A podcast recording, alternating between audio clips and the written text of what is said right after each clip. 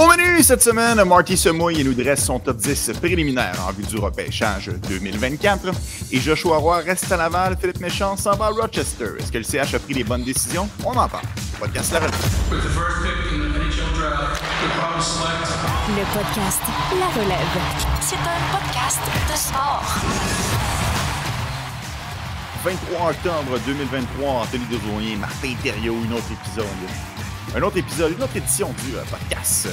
La relève, Marty, c'est un épisode qu'on attend toujours avec beaucoup d'impatience année après année parce que c'est un peu l'épisode qui lance vraiment notre saison de podcast parce que c'est dans cet épisode-ci qu'on va commencer à mettre la table pour le repêchage 2024 avec un exercice qui est amusant, qui est instructif, mais qu'il ne faut pas non plus prendre trop trop au sérieux.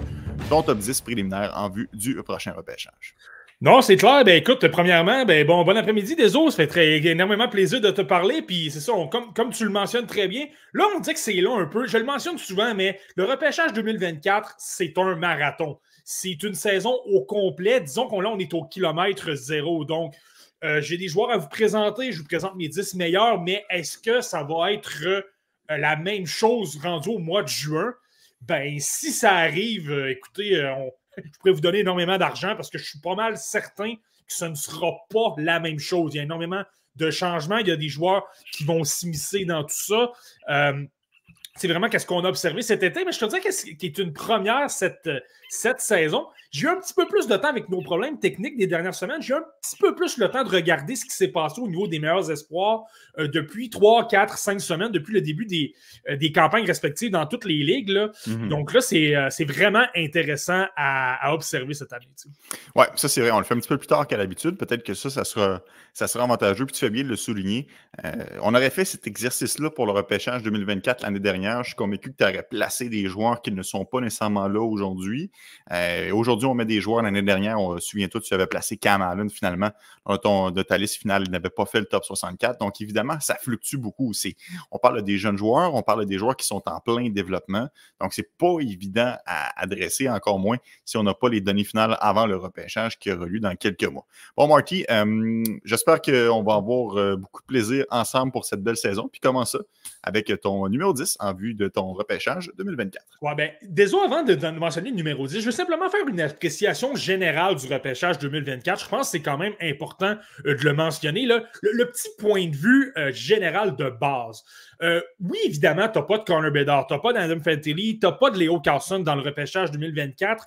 Cependant, je te dirais, oui, tu sais, McLean, Celebrini, tu as, Cole Azarman, deux excellents joueurs. On parle souvent de ces, ces deux-là comme étant en tête de classe. C'est pas Connor Bedard, mais en même temps, si je regarde la profondeur, donc il y a plein de joueurs desquels on ne parlera pas cet après-midi, qui, selon moi, sont dans la discussion pour le 9e ou 10e rang. Là. Je trouve qu'au niveau de la profondeur d'espoir, de la qualité, c'est peut-être le meilleur repêchage. C'est pas tout le monde qui va être d'accord avec moi. Moi, personnellement, j'adorais euh, l'encan 2020. Je te dirais que depuis 2020, c'est probablement celui le meilleur au niveau de la profondeur. Tu te retrouves au niveau des 19, 20e, 21e choix et ça me plaît. Je suis quand même excité de voir qu'est-ce que j'ai sous la main. Donc, ça, c'est particulièrement intéressant. Donc, ça, c'est un petit bémol des eaux. Et pour le numéro 10. Attends, mais euh, t'as peu, pendant que tu parles de ça, est-ce que. Euh, parce que l'année dernière, on vantait beaucoup le, top, on vantait beaucoup Connor Bedard, on vantait beaucoup les joueurs qui étaient au sommet de la pyramide. Dirais-tu que cette année, euh, c'est quand même des joueurs de haute, de grande qualité qui sont au sommet de la pyramide où on se retrouve un petit peu avec une autre année à la Uri Slavkowski, à la Shane Wright, à la Logan Kulik. C'est plus ou moins clair, même jusqu'à la toute fin, si ça va être Celebrity ou Wiseman dans ta tête.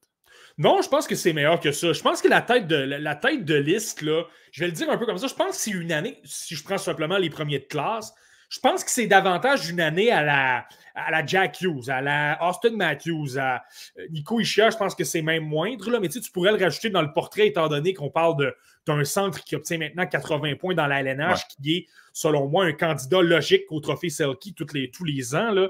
Donc, j'irais vraiment, euh, vraiment de cette façon-là. Donc, moindre que Connor Bedard, mais je pense que la tête du classement est quand même. Il va quand même y avoir d'excellents espoirs. C'est pas une cuvée euh, faible comme en 2018, par exemple. OK, OK, excellent. 2018, malheureusement. L'année qu'on repêchait haut. Euh, bon, Marty, évidemment, on le sait que c'est les Bruni et que Eisenman s'en vient un peu plus tard à l'émission, mais on se le réserve pour euh, le dessert, je présume, à moins que tu aies une surprise pour nous. Mais en attendant, vas-y avec ton numéro 10. Donc, au numéro 10 des eaux, euh, lorsque j'ai parlé à BPM Sport du, de la Coupe Linka Gretzky, j'avais mentionné, et je pense que c'était peut-être un peu précipité de ma part, j'avais dit surveillez ce joueur-là, il va être un potentiel top 10 dans mon classement préliminaire. Ben, on ne se trompe pas, il est au numéro 10. C'est un joueur qui, qui évolue avec l'équipe canadienne et qui évolue dans la WHL. Ryder Ritchie, donc un ailier des euh, Raiders de Prince Albert. Euh, je l'aime vraiment beaucoup. Je te dirais, là, présentement, sans trop me tromper, je pense qu'il devrait être dans mes coups de cœur du repêchage 2024 lorsqu'on va se retrouver en juin. Là. Euh, c'est pas le joueur qui avait le plus gros gabarit lorsque je l'avais vu pour la première fois à la Coupe Lincoln Gretzky, mais on dirait qu'il a, trouvé une façon d'ajouter. En fait, je pense que depuis l'an dernier, il a ajouté deux pouces, donc il est maintenant à six pieds. 174 euh, livres seulement, par contre. Ça, ça fait en sorte que euh, c'est clairement une faiblesse. C'est peut-être l'aspect le plus à, travailler dans son cas. S'il peut prendre un petit peu plus de force physique, il va être encore meilleur à un contre un, encore meilleur dans les coins pour être capable de sortir des coins avec la rondelle, de créer plus de jeux. Mais ce qu'on peut voir au niveau offensif est extrêmement intéressant c'est quelqu'un qui a des mains en or. C'est quelqu'un qui va toujours être en train de défier euh, les défenseurs adverses, qui va toujours être en mesure de. On peut le voir très souvent, là, va se retrouver dans le coin, va tenter de remonter à la ligne bleue, puis euh, là, tu vois qu'il a d'excellentes mains. Il manœuvre très bien, très capable de garder la rondelle à portée du défenseur. Et il y a un arsenal de feinte quand même intéressant. Donc, peut se glisser la rondelle entre les patins, et là, par la suite, faire des passes du revers. Euh, une excellente vision de jeu aussi, donc capable d'attirer un peu la pression vers lui. Euh, d'ouvrir des lignes de passe et là, par la suite, peut accomplir des passes soulevées, peut repérer des joueurs euh, avec des passes transversales. Donc, tu sais, pour créer de l'attaque, il est vraiment extrêmement dynamique. Au niveau de son coup de patin, il est bon aussi. Donc, quand même une très belle fluidité. Et l'une des forces de Ryder Richie, moi, c'est pourquoi je l'aime beaucoup. Euh, c'est pourquoi je me dis, OK, même s'il n'est pas nécessairement très imposant, ça, ça, n'est pas grave. Il est capable de de se démarquer d'autres façons parce qu'il est extrêmement combatif. On le voit dans les coins, toujours capable de travailler avec son bâton à un contre un, capable de gagner son lot de bataille. Je le mentionne, c'est pas, ça ne va pas toujours fonctionner parce qu'il doit prendre vraiment de la force physique, mais au moins, il y a de l'intensité, il y a du caractère, ce qui me laisse penser, on le dit souvent, des euh, un repêchage, c'est de voir qu'est-ce que le joueur va devenir dans trois ou quatre ans et non ce qu'il est maintenant. Donc, s'il prend un peu plus de force, qu'on le voit dans la LNH à 6 pieds 1 pouce, disons, et on le parle de 174 livres, supposons qu'il s'amènerait à 190 livres. Et moi, je pense que c'est une taille idéale, ben, pas idéale, mais correcte pour un joueur de la LNH pour se démarquer. Et défensivement, je trouve que c'est quelqu'un qui s'implique aussi. Là. Euh, même par moment, peut être peut-être un peu trop agressif, peut euh, se laisser hypnotiser, de, se faire attirer vers le porteur de la rondelle, mais mhm.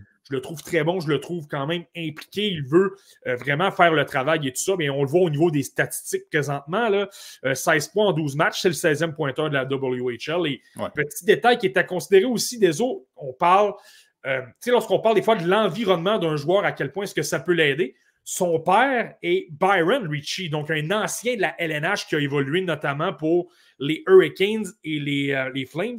Et ce qui est encore plus drôle, son oncle est Andreas Johansson, donc un Suédois. Euh, donc, de ce que je peux comprendre, Byron Ritchie qui a prolongé sa carrière du côté de la Suède lorsque ça, ça, tirait à sa fin, ben finalement forme un couple, disons, avec la sœur d'Andreas de, Johansson, ou, disons que c'est l'inverse peut-être. Mais euh, donc, tout ça pour dire un entourage de la LNH et même des, euh, des racines suédoises du côté de, de, Ryder Ritchie. Il a même joué son hockey mineur du côté de la Suède, a même joué probablement du côté de la Suisse parce que son père a représenté Berne là, dans la, la National League. Donc, ça, c'est intéressant. Ça lui fait beaucoup de bagages aussi au niveau euh, du développement, que ce soit au Canada, au, euh, en Suisse ou en Suède. Moi, le détail qui m'a frappé, c'est le fait que c'est un, AOU 2006. Donc, c'est un joueur qui est très jeune. Euh, surtout lorsqu'on parle d'un plus petit gabarit, ça reste que c'est un joueur qui est capable de se, de se développer, puisqu'il a encore quelques mois de retard sur certains autres espoirs.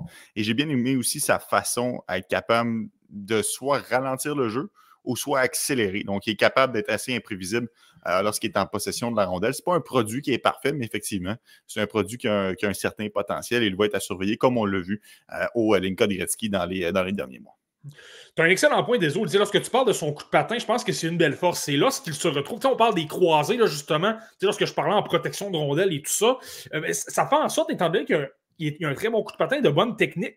Il est capable de, changer de direction euh, quand même rapidement. Et tu parlais de, de sa date d'anniversaire, le, le, oh, qui est il est né en août 2006. Ça, ça lui donne un autre avantage. Ça veut dire que la courbe de progression risque d'être encore plus intéressante. Lorsque je parlais du 2 pouces de plus qu'il a gagné par rapport à l'an dernier, mais là, c'est une première étape et on peut penser que ça ne peut que s'améliorer. Je vais être honnête avec toi, Deso, là, je te dirais qu'il y a un groupe de 5 ou 6 joueurs que je considérais pour le rang numéro 10 et j'y suis allé avec un Richie, probablement en raison justement de, de, cet anniversaire-là et le fait justement, comme je te disais, combinaison de vitesse, d'habileté. Il n'y a pas un mauvais tir aussi. Bon tir sur réception, capable de, euh, de menacer les gardiens de cette façon-là. Tir sur réception, lancer des poignets, il est quand même efficace.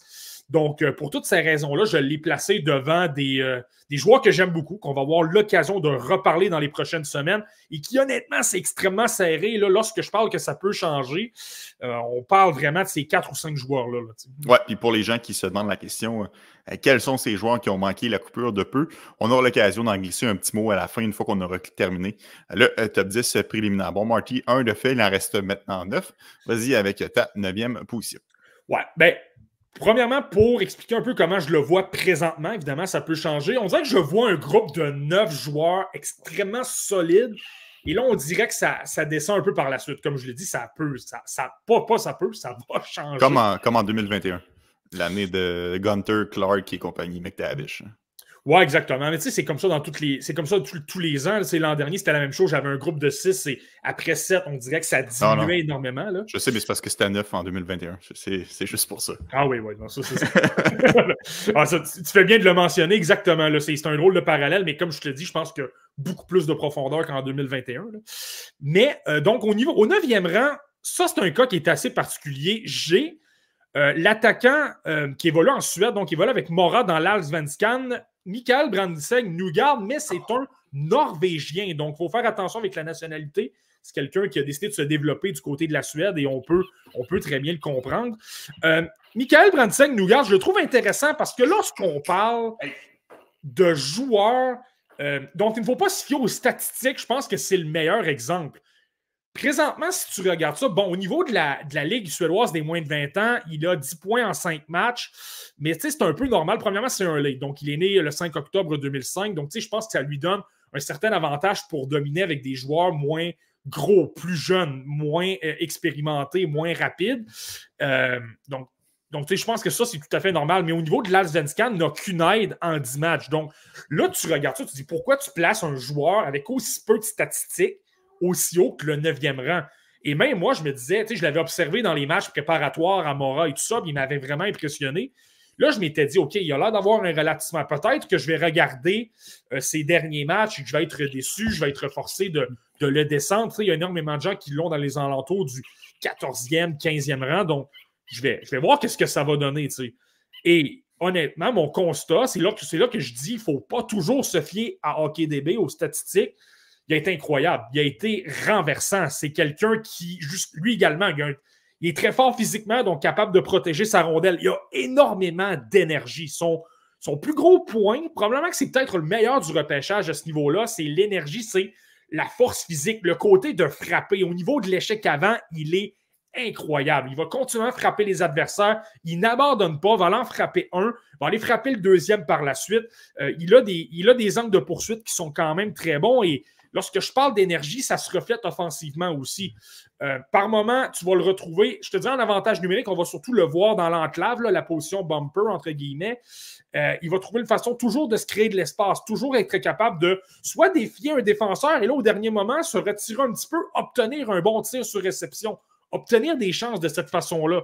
Autant, lorsqu'on peut le retrouver par moment le long des rampes, il va être très bon pour euh, donner de l'espace à tout le monde, créer énormément de chances vraiment alimenter ses coéquipiers et tout ça, donc devient un excellent fabricant de jeu. L'explication par rapport à ces statistiques, moi, j'ai vraiment euh, l'impression que euh, c'est tout simplement qu'il joue. il y a certains matchs où on l'a vu avec les meilleurs de son équipe, là, mais il y en a d'autres, on l'a vu avec des joueurs davantage de 19 ans, de 20 ans, des joueurs moins talentueux un petit peu, et on dirait que il y avait de la vitesse. on était capable de garder la rondelle, mais aussitôt qu'on voulait en pénétrer en zone adverse, on perdait la rondelle. Il y avait moins de chances de marquer. Donc, Moi, ma prédiction, et là, on verra. Donc, euh, si ça ne s'améliore pas au niveau statistique, bien, évidemment, il va falloir se garder une gêne, surtout considérant les autres qui poussent derrière. Mais euh, moi, j'ai tendance à penser qu'il va débloquer à un moment donné. On l'utilise quand même en avantage numérique dans l'Advanced Je le répète, c'est une ligue d'hommes, c'est une ligue dans laquelle il y a des anciens de la LNH, il y a des joueurs de 29-30 ans qui sont imposants physiquement, qui sont capables de travailler. Et Michael Brandsag nous garde, ce n'est vraiment pas un problème. Physiquement, il est déjà à l'aise. Le petit détail, je te dirais, sa qualité, son défaut, je te dirais, il est tellement impliqué que par moment, ben, il veut, il fonce directement. Il est beaucoup trop direct. Il veut absolument sur le porteur de la rondelle.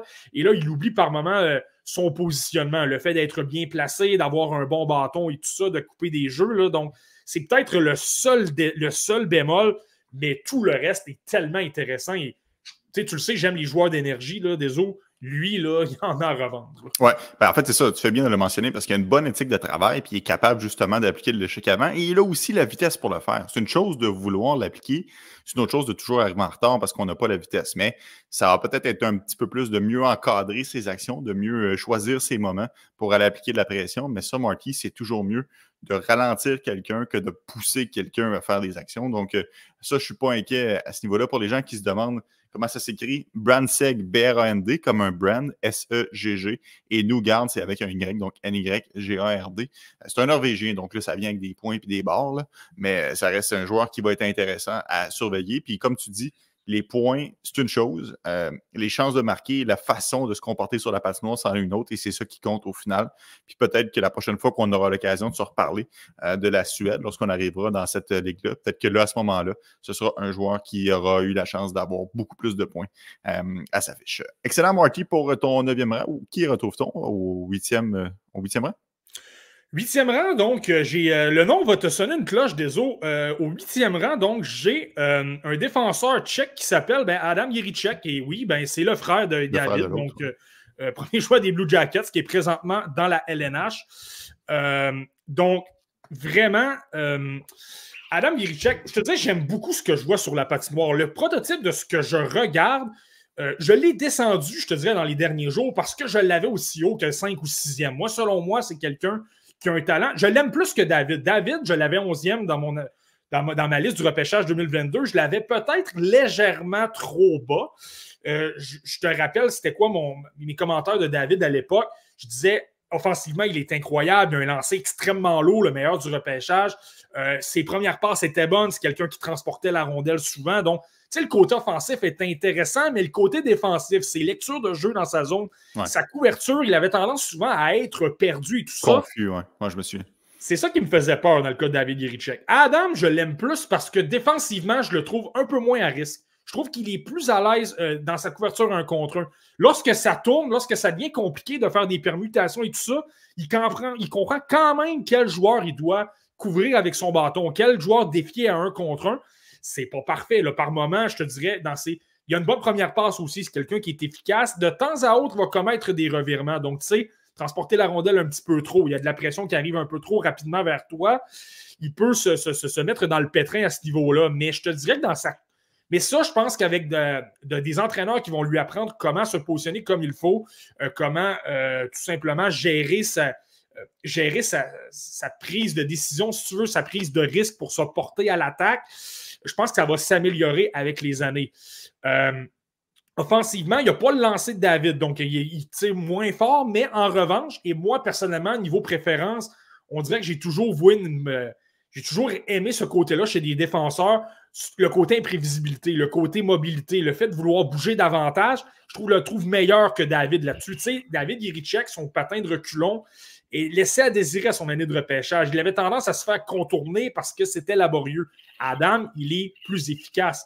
Et contrairement à David, qui lui était un late, David euh, Adam est l'un des plus jeunes. On parle d'un 28 juin 2006. Donc, ça, je pense que ça lui donne un autre avantage. Il a, glissé légèrement dans ma liste des autres parce que présentement, il ne joue pas beaucoup dans, la, dans, l'extra Liga tchèque. Il joue quand même avec des professionnels. On parle souvent de cette ligue-là comme une ligue difficile. C'est difficile de jouer là-dedans pour un jeune parce que l'espace est extrêmement restreint. C'est quand même physique. Il y a souvent des, un, des bagarres un contre un. Où on repousse les joueurs vraiment euh, de la rondelle. Donc, tu sais, pour un jeune qui est moins développé physiquement, c'est plus compliqué un petit peu. Donc, tu sais, je peux comprendre un petit peu pourquoi il, domine peut-être un peu moins, mais en même temps, il a été blanchi en neuf matchs. Il a même obtenu trois matchs dans la Ligue tchèque des moins de 20 ans. Je n'ai même pas voulu regarder ces matchs-là tellement le calibre de jeu n'est pas extrêmement relevé. Là. Donc, tu sais, pour l'instant, je pense qu'il faut quand même se garder une gêne étant donné qu'il n'y a pas nécessairement de points qui viennent au tableau. Mais moi, je pense que ça va venir. Je pense que ça va se, traduire en points. Il va, trouver une façon d'amener un peu plus d'attaque. Mais pour l'instant, euh, j'aimais beaucoup ce que je voyais lors du Linka Gretzky, par exemple, mais je me garde quand même une gêne. Euh, je pense que dans son cas, il va falloir attendre de voir le mondial junior des compétitions comme ça, des compétitions internationales pour en voir davantage euh, au niveau des points et des statistiques. Oui, parce que c'est un défenseur quand même assez intelligent. Ce n'est pas, le, pas le défenseur, comme tu dis, qui va tout casser avec son lancer frappé, mais il est capable de repérer les ouvertures, capable d'attaquer, se porter en attaque euh, quand ça compte. Il a une bonne première passe aussi pour repérer, repérer ses coéquipiers en transition. Donc, il est capable quand même d'amener de l'attaque d'une autre façon. Donc, ça, ça va être intéressant à surveiller dans le cas de Adam Yerichek, le frère de l'autre. Mais moi, c'est vraiment défensivement, Marty, je suis peut-être un petit peu moins. Euh, enthousiaste. Je, comme tu l'as mentionné, il n'est pas parfait. Ceci dit, ça se travaille.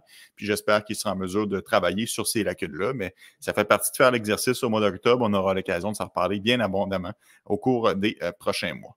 Hum, Marty, qui as-tu au euh, septième rang? Septième rang, je pense que c'est un joueur que les gens vont adorer, vont vraiment adorer. Lui va être intéressant à surveiller. Et ça fait du bien de voir aussi un Finlandais qui se maintient dans un top 10. En tout cas, j'espère qu'il va se maintenir. Par moment, c'est arrivé qu'on a eu des Casper Altunen qu'on voyait très gros, qu'on avait dans un top 15 et finalement, glisse complètement du, du top 32. Et j'ai Constant Elenius, donc un joueur de centre droitier qui évolue pour, qui évolue dans la Liga finlandaise. Donc, lui, il joue pour Jukurit, joue avec des hommes et ce n'est pas, supposons, euh, qu'il ait joué des matchs dans la Ligue finlandaise des moins de 20 ans, trois ou quatre rencontres et qu'il s'est amené par la suite. C'est un professionnel, il n'a joué que dans la Liga et même l'an dernier, lorsqu'il avait 16 ans, a joué également, peut-être pas à temps plein, mais presque, là, quand même obtenu 11 points en 33 matchs. Et là, lui, ce qui est intéressant, ce qu'on mentionne souvent, c'est ce qu'on veut voir lors d'une année de repêchage. Est-ce que les joueurs connaissent une progression? Est-ce qu'ils s'améliorent? Et lui, visiblement, c'est le cas. Donc, tu sais, 11 points en 33 matchs l'an dernier pour l'avoir observé un petit peu. Euh, peut-être moins de flamèche offensivement, mais défensivement, il était déjà très responsable. C'est quelqu'un qui, avait déjà le, physique de l'emploi, supportait bien ses défenseurs, était capable d'aider en relance et tout ça. C'est quelqu'un, tu voyais déjà qu'il était intelligent, qu'il avait un bon sens du hockey. Et ça se voit encore plus cette saison. C'est quelqu'un qui obtient, je le répète, il y a 17 ans, c'est pas un late en passant. C'est quelqu'un qui, euh, qui est né en mai 2006, donc quand même assez jeune. Et malgré ça, c'est quelqu'un qui est toujours bien placé, toujours en train de travailler avec les défenseurs. Je te, parlais du coup de patin, toujours assez rapproché de ses ailiers, aide énormément en transition.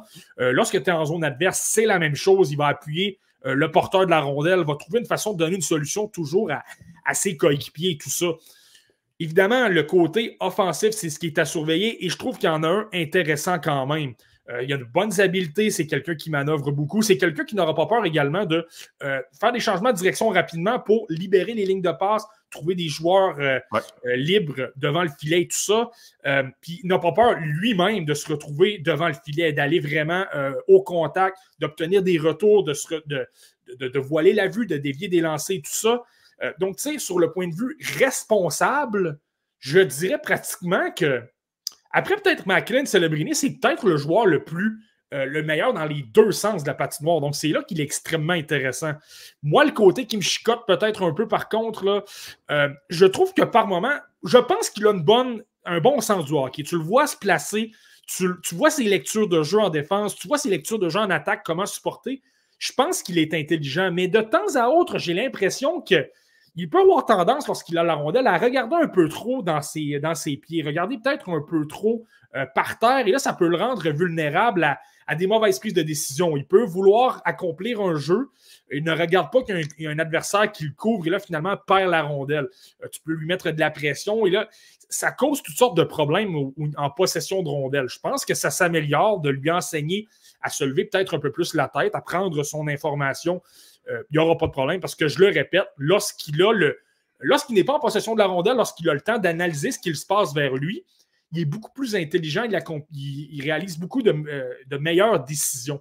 Donc, c'est ce qui me laisse penser que, que ça va bien se passer, mais c'est pourquoi je l'aime beaucoup. Donc, c'est pourquoi qu'on a un, un Costa Elenius au septième rang. Oui, Costa Elenius a quand même un niveau d'énergie intéressant. Ça, je sais que c'est quelque chose euh, que tu aimes bien de façon générale, l'aptitude aux joueurs à appliquer de l'échec avant. Et aussi, même s'il est 5 et 11, même s'il est quoi, 175 livres, il n'a pas peur du contact. ça, c'est toujours intéressant d'avoir un joueur qui n'a pas le plus gros des gabarits, mais qui n'a pas peur d'aller devant le filet, qui n'a pas peur de gagner ses batailles le long des bandes, qui est capable de s'imposer aussi euh, offensivement. Puis tu le dis un peu plus tôt, il est capable de conserver la rondelle sur son bâton pour faire évoluer le jeu, pour envoyer des mauvais signaux à l'adversaire, tenter de faire ouvrir les lignes de passe. Donc, quand même, plusieurs étoiles dans son cahier pour euh, Costa et Lenius. J'ai hâte de voir euh, qu'est-ce que ça va donner euh, à long terme. Ça reste que c'est un joueur qui est assez créatif, qui a une bonne vision. J'ai hâte de voir s'il peut poursuivre dans ces forces-là pour être capable de s'améliorer en vue du prochain repêchage.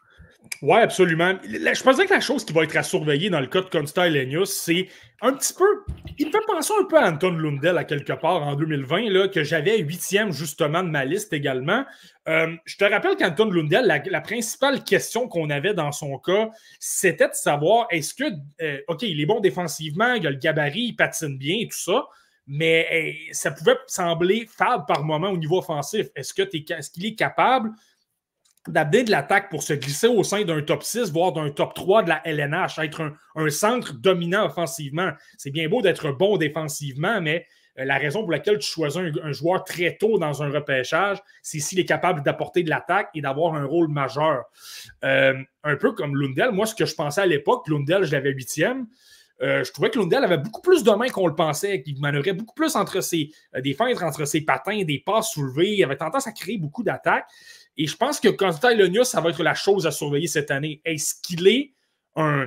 Est-ce qu'il est comme Lundell, quelqu'un qui a de bonnes habiletés et qui est capable de créer de l'attaque malgré tout? Moi, pour l'instant, je répète, pour l'instant, je pense que oui. Mais je pense que ça va être la chose à surveiller dans son cas toute la saison. Excellent, Marty Constellinius, sixième, euh, pas sixième septième rang euh, de ta liste préliminaire en vue du prochain repêchage. Qui as-tu en sixième position? Au sixième rang des autres, un défenseur que j'aime beaucoup, que j'ai observé, et je, je, pense que c'est probablement l'espoir que j'ai surveillé le plus l'an dernier à 16 ans, parce qu'il jouait avec Logan Mayou avec les Knights de London. Euh, le, le défenseur Sam Dickinson, donc défenseur gaucher. Euh, et là, ben, tu sais, on le sait, Mayou maintenant du côté de Laval, donc il y a une, chance qu'il se libère. Ça fait en sorte que Sam Dickinson a vraiment le haut du pavé. Il est le meilleur défenseur du côté des Knights. Et, par moment, il a été jumelé à Oliver Monk, là, quand même, le choix de premier tour des Flyers. Là, et il est meilleur, je te dirais, pratiquement un an plus jeune que, que c'est un défenseur qui. Il y a des gens qui vont saliver, qui vont l'avoir clairement dans leur top 5 toute la saison. Écoute, un gros défenseur, 6 pieds 3 pouces, 194 livres, patine comme le vent, capable de se transporter la rondelle d'un bout à l'autre. C'est quelqu'un, je trouve, qui, est capable de prendre des décisions rapidement. Donc, euh, c'est peut-être pas le joueur, je pense qu'il est mobile, je pense qu'il a de bonnes mains, mais il y en a des plus mobiles que lui, des plus créatifs. Mais ce qui est intéressant, c'est que sa prise de décision est rapide. Lorsque je parle d'exécution, on dirait qu'il sait déjà qu'est-ce qu'il doit réaliser. Une passe. Ça permet de faire bouger la rondelle. Il y a un excellent tir également. Et ce que je trouve intéressant, non seulement il a un bon tir sur réception, un bon tir des poignets, ce qui lui donne un avantage euh, offensivement, mais il est capable de s'ajuster peu importe où la rondelle est placée. Je me souviens d'une séquence où il est à droite, euh, donc, de son côté, un fort pour tirer, évidemment, mais la rondelle n'était pas nécessairement à l'endroit où il est le plus idéal pour lui. Il ne s'attendait pas non plus à la passe. Mais il a quand même trouvé une façon de décocher un lancer. Il a raté son lancer, mais d'avoir trouvé une façon de toucher la rondelle malgré tout et de pas cadrer, mais presque la rondelle, je trouvais que c'était intéressant. Donc, le côté ajustement, le côté vitesse de se faire surprendre, moi, j'ai le goût de penser que pour la LNH, il va être très bon. Défensivement, je le trouve également extrêmement solide. Sa, taille l'aide beaucoup. C'est quelqu'un qui a une excellente portée. Il est fort physiquement. Donc, tu peux le placer à un contre un, gagne énormément de bataille, soutire les rondelles à un contre un. Et les relances sont très bonnes. Il y a une bonne première passe aussi. Euh, son plus gros défaut, c'est pourquoi il est sixième. J'aurais pu le placer cinquième. J'aurais pu le placer quatrième, peut-être même troisième. Euh, sa qualité est également son défaut aussi. Donc, tu sais, il transporte la rondelle. Il a énormément de confiance en ses moyens. Ça paraît, ouais. Ouais, et là, c'est drôle parce que c'est un ancien coéquipier de Logan Mayou. Je trouve que c'est une erreur chez Mayou aussi. Là. il est tellement confiant que par moment, ben, il tente de trop en faire. Donc, tu sais, il y a un joueur à ses trousses. Euh, il voit que l'adversaire a peut-être un ou deux euh, pas d'avance sur lui. Donc, il est très à risque pour commettre un revirement, mais malgré tout, va tenter de patiner, va tenter de transporter la rondelle, de créer de l'attaque. Et là, ben, ça crée des revirements, ça crée des chances de l'autre côté. Il peut se mettre dans, euh, c'est ça, dans le pétrin, là, disons, à ce niveau-là, mais le côté physique, le côté euh, gabarit, vitesse, le côté habileté, tu es obligé de considérer.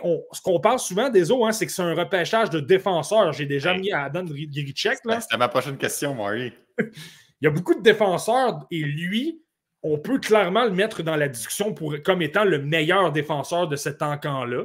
Euh, ce n'est pas le meilleur de ma liste, mais ça pourrait très bien changer. Donc, il y en a un autre avenir intéressant. je te rejoins quand tu parles de ses attitudes défensives parce que c'est un gros bonhomme, donc avec sa portée, un bon gap par rapport à l'adversaire. Et si l'adversaire s'approche trop proche, pas peur de se servir de son corps pour justement le repousser, capable de jouer l'homme. C'est un défenseur qui est très intelligent. Moi, je déteste pas cette confiance-là. Il faut que ça reste. Euh, faut que ça reste bien centré. Il faut que tu sois quand même capable de capitaliser là-dessus, puis pas non plus euh, devenir trop arrogant, puis justement insouciant sur la patinoire. Fait que ça, oui, c'est sûr, mais ça reste qu'il a, il a cette prestance-là de pouvoir transporter la rondelle, de faire des bonnes premières passes, d'être capable d'être euh, efficace, d'être vraiment un pilier. On l'a vu un peu lorsqu'il a joué euh, avec les Knights de London. Il veut être le défenseur numéro un. Il veut être celui sur qui on compte dans la formation. Donc, ça, c'est intéressant pour Sam Dickinson il a un petit peu l'aura d'un défenseur de première paire. Est-ce qu'il sera capable d'y parvenir dans la Ligue nationale de hockey? Je ne sais pas, mais ça reste que tu peux. Ça, se ressent, ces affaires-là. Puis Sam Dickinson a clairement ça dans son arsenal. Moi, ce qui me rassure un petit peu dans le cas de Dickinson, tu parles de sa prise de décision. Est-ce que ça peut bien se transposer? Tout ça, dans la LNH, ça va plus rapidement. Les joueurs ont plus d'exécution et, tout ça. Ça me rassure pour deux raisons. Ben, premièrement, je trouve qu'il y a déjà une progression par rapport à cet été au Linka Gretzky. Ça n'a pas toujours été facile. Moi, j'ai tendance à l'expliquer par le fait que c'était l'été. Il y avait une qualité de glace qui était épouvantable du côté de la. Euh, c'était de la Tchéquie, je ne me trompe pas. là. Euh, c'était épouvantable. Donc, c'est peut-être pas le meilleur endroit pour manœuvrer la rondelle, pour tenter de faire des jeux. Et là, il y avait des pertes de rondelles, il y avait beaucoup de revirements et tout ça. Mais donc, je pense que je suis rassuré de le voir sur des, glaces un petit peu. Euh, de meilleure qualité en Ontario, voir que ça se passe bien. Et deuxièmement, ben, Contrairement à Logan Mayou, qui lui, on dirait que par moment, c'est sa prise de décision et il peut, prendre toutes sortes de décisions qui n'ont pas de bon sens. Écoute, je regardais le Rocket de Laval en fin de semaine, c'était la même chose. Il, prend des décisions que tu ne comprends pas. Il, se porte à l'attaque alors que c'est vraiment pas le moment de le faire. Mais au moins, Dickinson, à ce niveau-là, je trouve que son sens du hockey, sa prise de décision est bien meilleure. Il envoie la rondelle plus rapidement et surtout, je pense qu'il est, plus agile, il a de meilleures mains, ce qui me laisse penser que contrairement à un maillot, lui, il va être en mesure de s'améliorer. On a un commentaire, Marty, de Kingsley sur euh, la messagerie texte qui te demande de le comparer avec euh, David Reinbacher. Est-ce que tu penses que, en termes de force et faiblesse, lequel est le dessus, disons, offensivement, défensivement, euh, pour être capable de. Dans l'ensemble, si tu es capable de comparer les deux, est-ce qu'il y a des similitudes, est-ce qu'il y a des grosses différences? C'est intéressant parce que c'est deux, je pense que c'est deux types de défenseurs, pas complètement différents, mais différents, disons. Euh, offensivement, c'est clair que je vais y aller avec un Dickinson. son lancer plus lourd. C'est quelqu'un qui transporte beaucoup plus la rondelle. Euh, bon, là, Reinbacher a pris un. Il, faut, penser que c'est pratiquement un an et demi, voire deux ans de, plus de, de par rapport à Dickinson. Reinbacher est un, un, un, lait de 2004, euh, automne 2004 alors que Dickinson est un jeune 2006. Ça, c'est l'autre aspect qui me, le fait considérer aussi. Il est assez jeune, Sam Dickinson. Il est là en juin 2006. Euh, mais le côté offensif est beaucoup plus là. Il y a plus d'explosions. Il, défie beaucoup plus les défenseurs. Il transporte bien la rondelle. Son, le, que je parlais souvent de Reinbacher, son défaut, comme quoi il n'apportait pas nécessairement la rondelle au filet, c'est pas un problème chez Dickinson. Son lancer est lourd. Il a un excellent tir sur réception. Défensivement, c'est peut-être là, je te dirais, la prise de décision. Là, Renbacher a peut-être un, avantage. J'ai souvent vanté sa, lecture de jeu, de jeu, le fait qu'il était capable de s'adapter très rapidement et tout ça, de mettre de la pression rapidement sur les défenseurs. Là, Dickinson, c'est peut-être là que par moment, lorsque je te parle de, calculer les risques, de se porter à l'attaque et tout ça, là, c'est peut-être un peu plus une lacune. Donc, j'aurais tendance à dire qu'un Dickinson est meilleur qu'un Renbacher, mais euh, encore là, on est au début de la saison, mais euh, c'est ça. Je pense offensivement, Dickinson est meilleur. Défensivement, au niveau de la prise de décision et tout ça, je pense que c'est là que Reinbacher rétrécit un peu l'écart.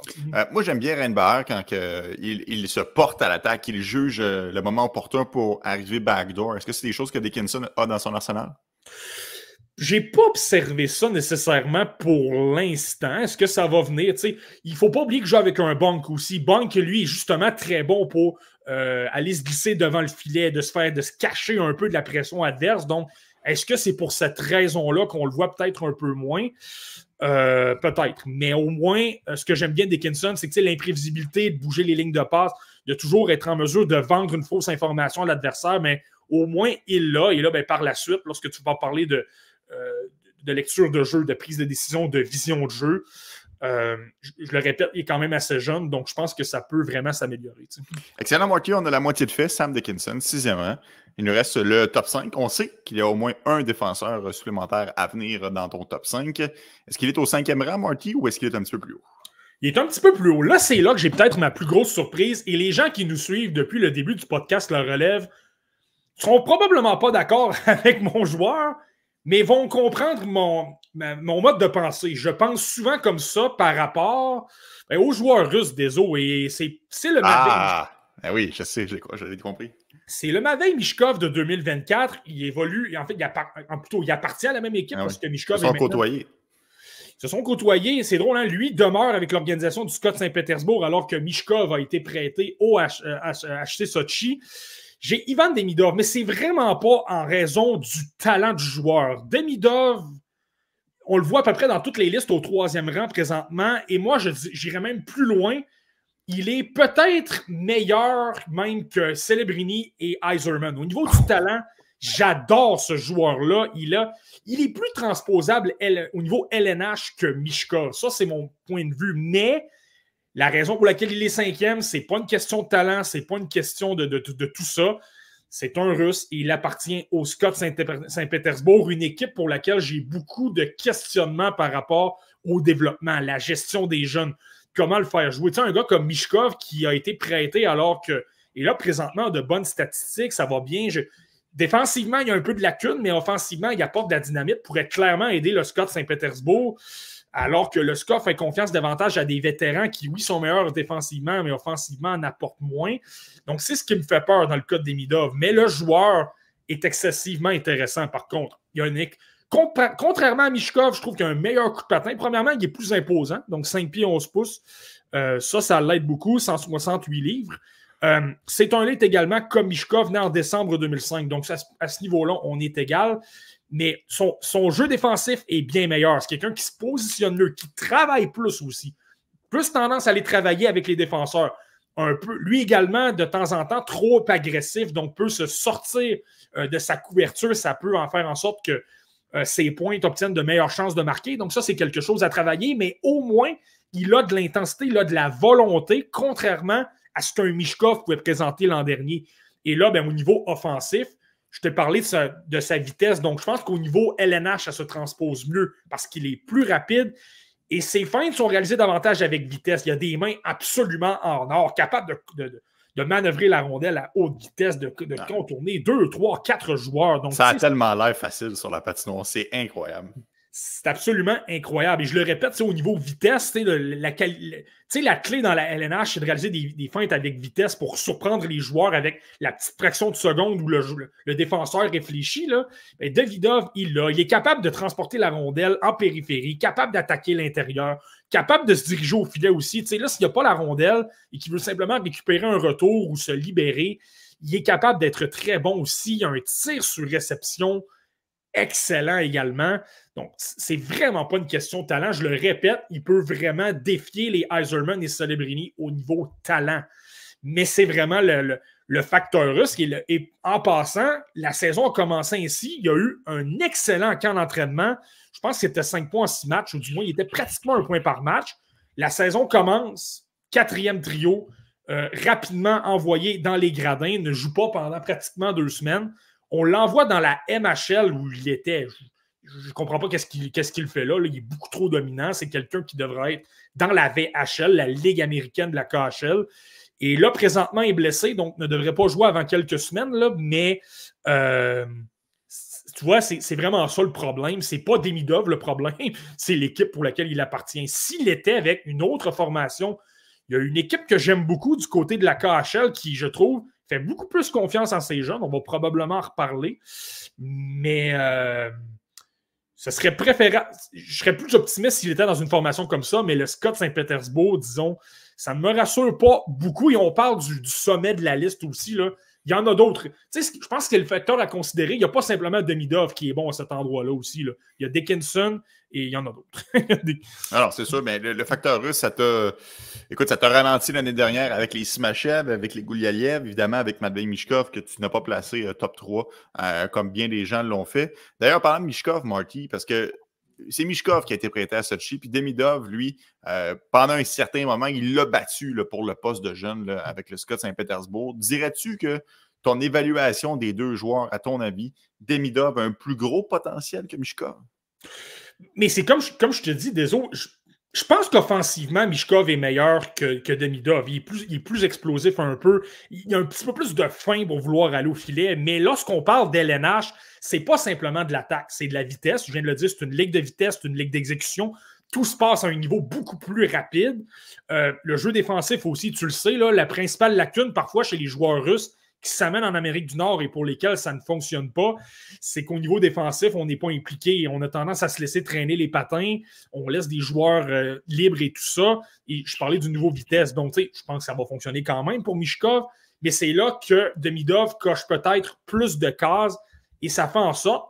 Je reviens à l'exemple du Scott Saint-Pétersbourg. Je me souviens d'avoir lu une entrevue avec, je pense que c'était l'entraîneur-chef Roman Rottenberg, là, qui mentionnait un peu son modèle de développement idéal et je vous le dis, ça fait très modèle entraîneur-chef des années 1990 dans la LNH du genre.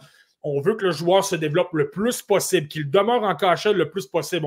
On, mentionne souvent Kirill Kaprizov comme étant un, excellent modèle de développement pour le hockey russe, du genre qu'on l'a laissé euh, se développer pendant euh, jusqu'à 23, 24 ans.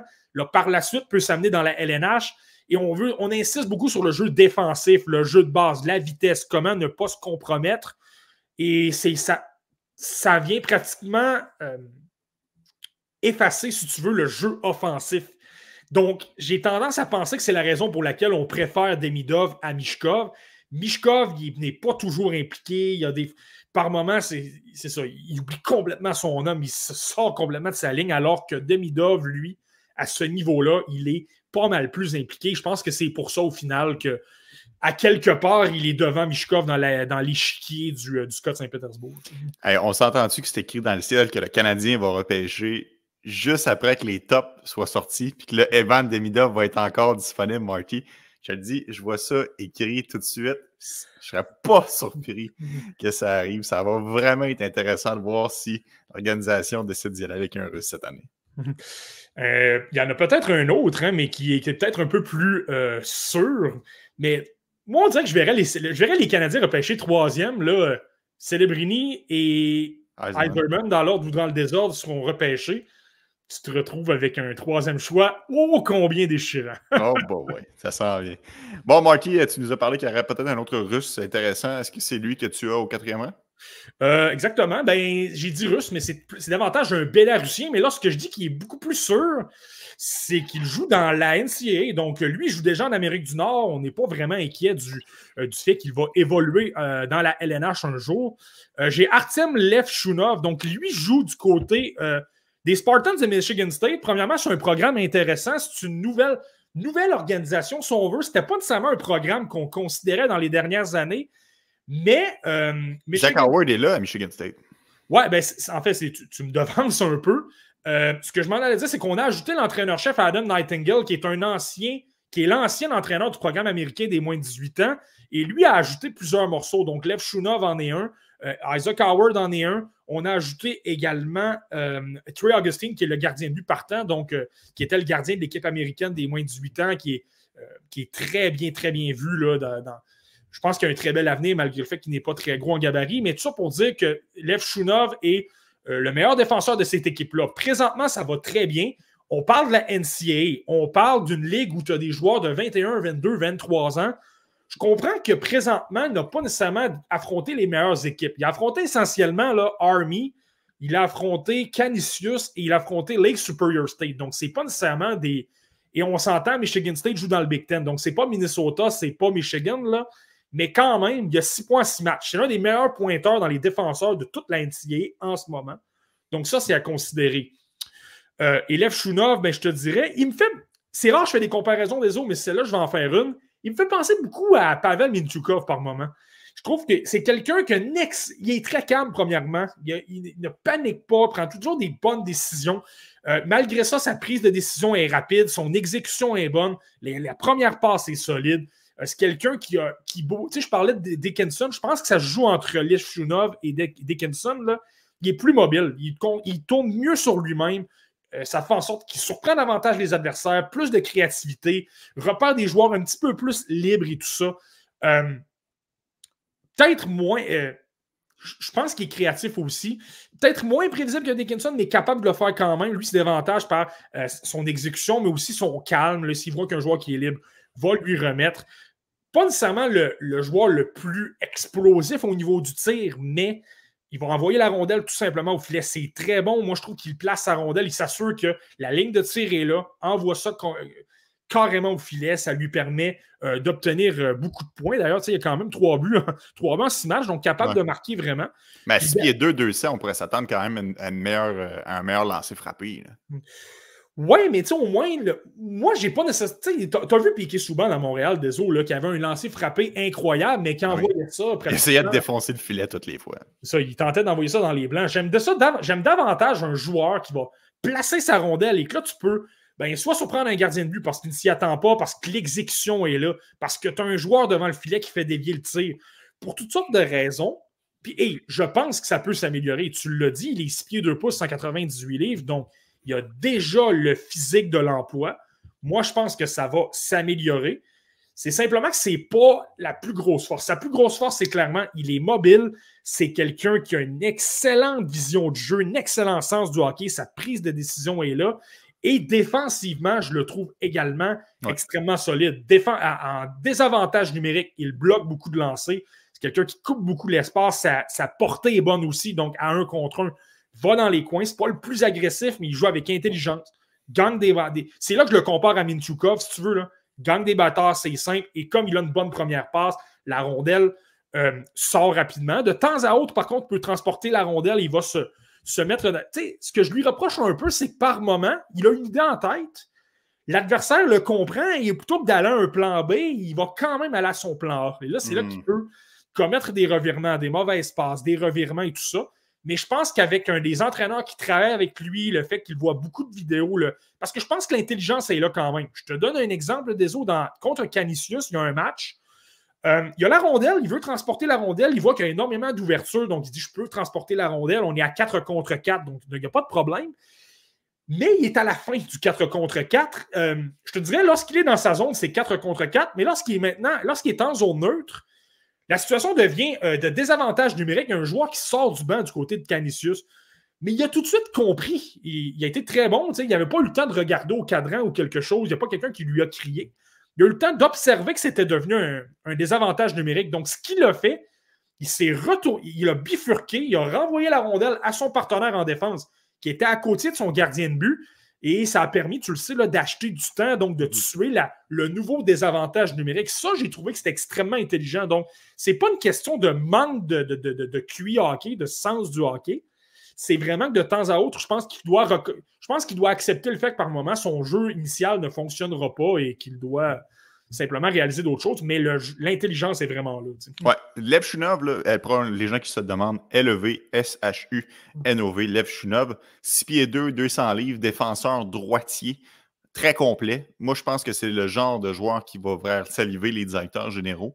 Euh, il y a des joueurs qui sont sortis très tôt, des surprises quand même au dernier repêchage. Il y en a tout le temps un à chaque année qui sort tôt. Donc, je ne serais pas surpris que ce soit Lev Shunov cette année. Cela dit, Marty, octobre 2005. Donc, un joueur quand même qui est plus vieux que sa QV, ce qui explique probablement son gabarit imposant. Mais on s'entend. Octobre 2005, c'est pas 22 ans non plus. Lui aussi va continuer à grandir. Il va continuer à prendre de la masse musculaire. Donc, un joueur qui va être assuré, le Bélarusien qui évolue à Michigan State dans la NCAA. Bon, Marty, on le sait, on l'a dit à plusieurs occasions depuis le début de l'épisode Cole Eiserman et euh, Macklin seront respectivement 1 et 2 dans l'ordre ou dans le désordre. Mais il reste quand même un joueur qu'on ne, qu'on ne connaît pas l'identité au troisième rang. Qui est-il? Un joueur que j'aime vraiment, vraiment beaucoup. C'est quelqu'un, dès le premier, dès le premier match que je l'ai vu, que je l'ai vu disputer l'an dernier, je suis tout de suite tombé en amour. C'est exactement mon genre de joueur que j'adore. Euh, j'ai le centre gaucher et c'est pour. Il est troisième parce que c'est un centre. Le centre gaucher des Chiefs de Spokane dans la WHL, Berkeley Catton. Euh, les gens le connaissent probablement. Il avait joué en titre de joueur de 16 ans au championnat mondial des moins de 18 ans. Il avait été très bon là, dans certains matchs. Je pense à un match contre l'Allemagne notamment où tout le monde avait été épouvantable. Tout le monde, euh, contre la Suède plutôt, où tout le monde avait été épouvantable, mais lui au moins s'était présenté, avait travaillé fort. Ça avait pratiquement été le meilleur joueur du Canada. Berkeley Catton, ce que je trouve intéressant, pas le plus gros, 5 pieds 11 pas, c'est 163 livres, et clairement, je pense que lui aussi, là, s'il peut gagner un peu de livres, un peu de force physique, ça va l'aider à être encore plus dominant euh, dans les aspects de son jeu. Mais je trouve que ce joueur-là est tellement, tellement intelligent. Premièrement, c'est quelqu'un qui a déjà joué à Shattuck St. Mary's. Donc, c'est quelqu'un qui a joué du côté des États-Unis et a finalement décidé de se euh, diriger du côté de la WHL. A joué des matchs à 15 ans avec Spokane, a disputé, je ne me trompe pas, euh, a disputé 9 matchs, a obtenu 4 points. Et tu sais, donc déjà, une certaine production, c'est un ancien premier choix au total dans la WHL, donc c'est quelqu'un qu'on attend depuis longtemps. Et je te dirais qu'il est, il est, il est à peu près bon dans tout. Quelqu'un qui, qui, travaille extrêmement fort aussi, qui n'a pas peur d'appliquer de la pression, mais c'est un centre. Donc souvent, on va le voir euh, qui se replie beaucoup, va travailler beaucoup avec les défenseurs. On le voit continuellement fermer le centre, va appliquer de la pression, rendre la, vie quand même euh, difficile aux adversaires. Il va travailler fort. Donc, va appliquer, si c'est ça. Si son rôle est d'être le F1 et d'appliquer de, l'échec avant, il va le faire. Si c'est sa mission est davantage d'être. Euh, en deuxième vague. davantage passif, d'être en zone neutre et de, couper les occasions de, transition des adversaires. Il est très bon aussi à certains égards, dans sa lecture de jeu, je trouve qu'il est un petit peu semblable à Braden Gagger ou à des, des Nate Danielson, des gars comme ça, euh, en, étant moins, en ayant moins de tirs, en ayant moins de patins que ces deux-là, mais je trouve qu'il est intelligent. Là où il se démarque de ces deux-là, par contre, c'est qu'il est extrêmement euh, habile. Il a d'excellentes mains. C'est quelqu'un en attaque qui crée toutes sortes de choses. Euh, lui aussi va protéger sa rondelle, va toujours euh, va être efficace pour la protéger vraiment des adversaires. Et là, pour réaliser toutes sortes de feintes, des feintes, des feintes entre les patins, euh, une passe soulevée que tu ne vois pas nulle part, repérer un joueur avec une passe transversale qui traverse deux ou trois joueurs. C'est vraiment, euh, vraiment intéressant, vraiment impressionnant. Pas peur de décocher des tirs au filet, pas peur de décocher des tirs sur réception. Donc, il peut être extrêmement dominant à ce niveau-là. Donc, tu sais, tu as un cerveau, tu as quelqu'un qui se comporte très bien dans sa zone, tu as quelqu'un qui est bon en transition, tu as quelqu'un qui crée énormément de flamèches offensivement. Moi, je pense que c'est exactement ce genre de joueurs-là qui ont des avenirs de premiers joueurs de centre, au minimum deuxième, mais mhm. souvent les meilleurs joueurs de la LNH, ce sont ceux qui ont des, euh, des, sens du hockey extrêmement développés, qui voient le jeu à un autre niveau. Et lui, je pense que c'est euh, un petit peu son cas. Tu sais, présentement, les Chiefs de Spokane, ce n'est pas une très grosse puissance, il a 15 mois en 10 matchs, c'est simplement une fiche de moins 5, mais tu sais, c'est ça. La il ne joue pas nécessairement avec une très grosse équipe, donc c'est pas nécessairement évident. Euh, oui, il y a un Connor Roulette qui est à ses côtés, tu as un Chase Pertolet, deux joueurs de, 20 ans. Roulette a même déjà été repêché par les Stars de Dallas. Il n'a pas eu de contrat, mais tu sais, il y a de bons éléments, mais ça manque un petit peu d'enrobage. Les revirements peuvent être faciles et ça peut le rendre un petit peu vulnérable. Ce que j'ai noté un petit peu de Berkeley Catton, et ça peut s'expliquer par son manque de force physique, je pense que c'est quelque chose qui doit travailler. Je trouve que j'ai l'impression qu'il manque peut-être un peu d'énergie, d'un petit peu d'endurance au niveau cardiovasculaire. Je trouve que par moment, euh, lorsque les présences sont de 55 secondes, une minute, une minute cinq, lorsque ça s'étire, je trouve qu'il est peut-être un petit peu plus fatigué. Et j'ai regardé un match hier, là. Euh, j'ai regardé un fameux match les Chiefs de Spokane contre les, les 23 officiels de l'autre côté. C'est absolument hallucinant. Hey, C'était-tu le lait, ça? honnêtement, désolé, ça m'a tellement donné mal à la tête. J'ouvre, j'ouvre mon application. Tout ce que je vois, c'est un joueur des Chiefs de Spokane avec. Il y a un défenseur de. J'avais. J'avais l'impression d'être, un peu comme la NFL quand ils font des, euh, des, matchs Nicolas Déon avec des, des, des bonnes. Ah ouais des, bonhommes pour enfants et tout ça. Là, j'avais l'impression de voir ça avec un défenseur de 6 pieds 4 pouces habillé en officiel avec un bâton. Là, je qu'est-ce qui se passe? Je comprenais absolument rien. Mais bon, tout ça pour dire que ce match-là, c'était un troisième match en trois soirs. Euh, donc, peut-être un peu plus de fatigue et tout ça. Et Catton, j'ai senti là, beaucoup moins euh, acharné, moins d'intensité, moins rapide aussi. On sentait qu'il traînait un petit peu plus de la patte et ça a fait en sorte, malheureusement, qu'en début de troisième, à un moment, donné, tenté une passe peut-être un peu trop difficile. Revirement, ça a amené un but sur une échappée de l'autre côté. Euh, on a retiré le gardien de but, il a tenté un jeu un peu trop compliqué, s'est fait couper également un but dans un filet désert du côté des. Euh, l'équipe des officiels, c'était les Giants de Vancouver. Euh, donc, tu sais, je pense que c'est correct. Un Joshua Roy, par exemple, ça a été ça. Il y avait énormément de problèmes au niveau de, son endurance à son année de repêchage. On, voit qu'est-ce que ça donne. Je ne suis pas en train de les comparer du tout les deux. Ce n'est pas le même style du tout, mais je pense qu'avec un bon programme, avec de bons entraîneurs, le fait de travailler sur son endurance, de travailler sur encore là, c'est une hypothèse. Ça ne veut pas dire que c'est le cas. Peut-être que je vais changer d'idée euh, plus les mois vont avancer. Mais on dirait que moi, je note ça. Il y a peut-être un problème au niveau de l'énergie. Oui, il, y a Étienne sur. Euh, Étienne, en fait, sur la messagerie qui t'a demandé justement comment tu as trouvé ça. Puis j'ai vu ton commentaire là, sur, euh, sur Twitter. C'est sûr et certain que psychologiquement, tu t'en vas frapper un officiel. Tu dois avoir une demi-seconde. Je fais là. Honnêtement, à ne pas refaire. C'était vraiment pas. Euh, c'était pas beau. Un, c'était très laid. Puis, euh, j'ai pas trop compris. la journée d'appréciation des arbitres pour les Giants de Vancouver, j'avais vu ça passer il y a quelques semaines. Vraiment une drôle, une drôle d'idée de la part de, la formation de la WHL. Honnêtement, désolé, j'ai regardé ce match-là pour la simple et bonne raison qu'on avait l'épisode dans ce moment. Parce que, au niveau de l'évaluation, comment euh, juger un joueur et tout ça, c'est un match à prendre ou à, jeter aux poubelles, carrément. Là. Comment veux-tu analyser un joueur froidement à affronter? Et c'est le cas des officiels. Moi, je, me, je, peux me mettre à la place d'un Caton, par exemple. Je dois me retrouver en échec avant, je dois aller frapper quelqu'un, je vois que c'est un officiel. C'est certain qu'à un moment donné, tu te dis, OK, c'est un adversaire, je vais le frapper, mais il doit quand même y avoir une seconde ou deux ben des situations où tu te dis, écoute, je m'en vais frapper un adversaire, pas un adversaire, mais un officiel dans le dos. Ah ça doit te ralentir un petit peu. Là. Moi, c'est pour ça que je me. Peut-être que ça ne les dérange pas. Je serais curieux de demander aux joueurs, mais moi, c'est là que je me garde une gêne et j'ai tendance à les pardonner davantage. Je, te le dis, Catton n'a pas eu un grand match hier j'ai tendance à le pardonner parce que, je, je le répète, c'est un troisième match en trois soirs et la situation est complètement euh, je suis d'accord avec toi, désolé, moi je ne referais jamais cette promotion-là. parlant de trois, je trouve qu'il est très bon dans les trois zones sur la patinoire, autant avec ou sans la rondelle. Donc ça, c'est une belle corde à son arc. Marty est important de le souligner aussi, c'est un joueur qui est capable d'élever son jeu d'un cran quand ça compte. On l'a vu au Linka Gretzky avec une performance de 8 buts. Euh, moi, c'est un critère auquel j'accorde énormément d'importance. Les joueurs qui n'ont pas peur de performer lorsque c'est important, lorsque les matchs, lorsque l'intensité euh, s'élève. Donc, euh, Barkley Catton, ça, c'est intéressant quand même dans son national. C'est un excellent joueur pour ça. Bon, Marty, il n'en reste seulement que deux. Évidemment, ça devrait être les deux tout au long de l'année. Ceci dit, ça se peut que ça change.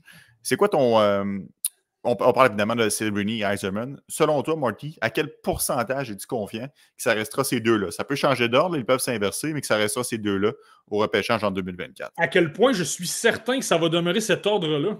Non, pas, nécessairement cet ordre-là, mais c'est ce top 2-là. Que ce sera Celebrini et Eiserman qui vont sortir 1 et 2 ah euh, dans l'ordre ou dans le désordre. À quel point tu es confiant que ça va être ça au repêchage? Ouais, ça, ça devrait être 95% je dirais, là, à moins qu'il y ait une énorme surprise, quelqu'un qui se développe extrêmement bien, qui montre des statistiques incroyable et qu'il, par exemple, domine le mondial junior, domine contre des hommes, des choses comme ça. Euh, ça va, je pense que c'est une lutte entre Macklin Celebrini et euh, Cole Eiserman, clairement. Parce que je pose la question, parce que dans les dernières années, on a eu Shane Wright qui est sorti quatrième. L'année passée, Matvey Mishkov est sorti au rang des Flyers. Tu sais, ça fait quand même quelques années de suite qu'on identifie des gens pour être un et deux et que finalement, les choses ne se déroulent pas de cette façon-là. Donc, c'est pour ça que je l'ai vérifié avec toi s'il y avait cette possibilité-là cette année. Ouais, ben, c'est pour ça que je mets un 5% quand même. Là. Il y a un Juraj Slavkovski, euh, n'ayons pas peur des mots, là, il y a deux ans, jamais on n'aurait pensé que Juraj Slavkovski serait dans la discussion.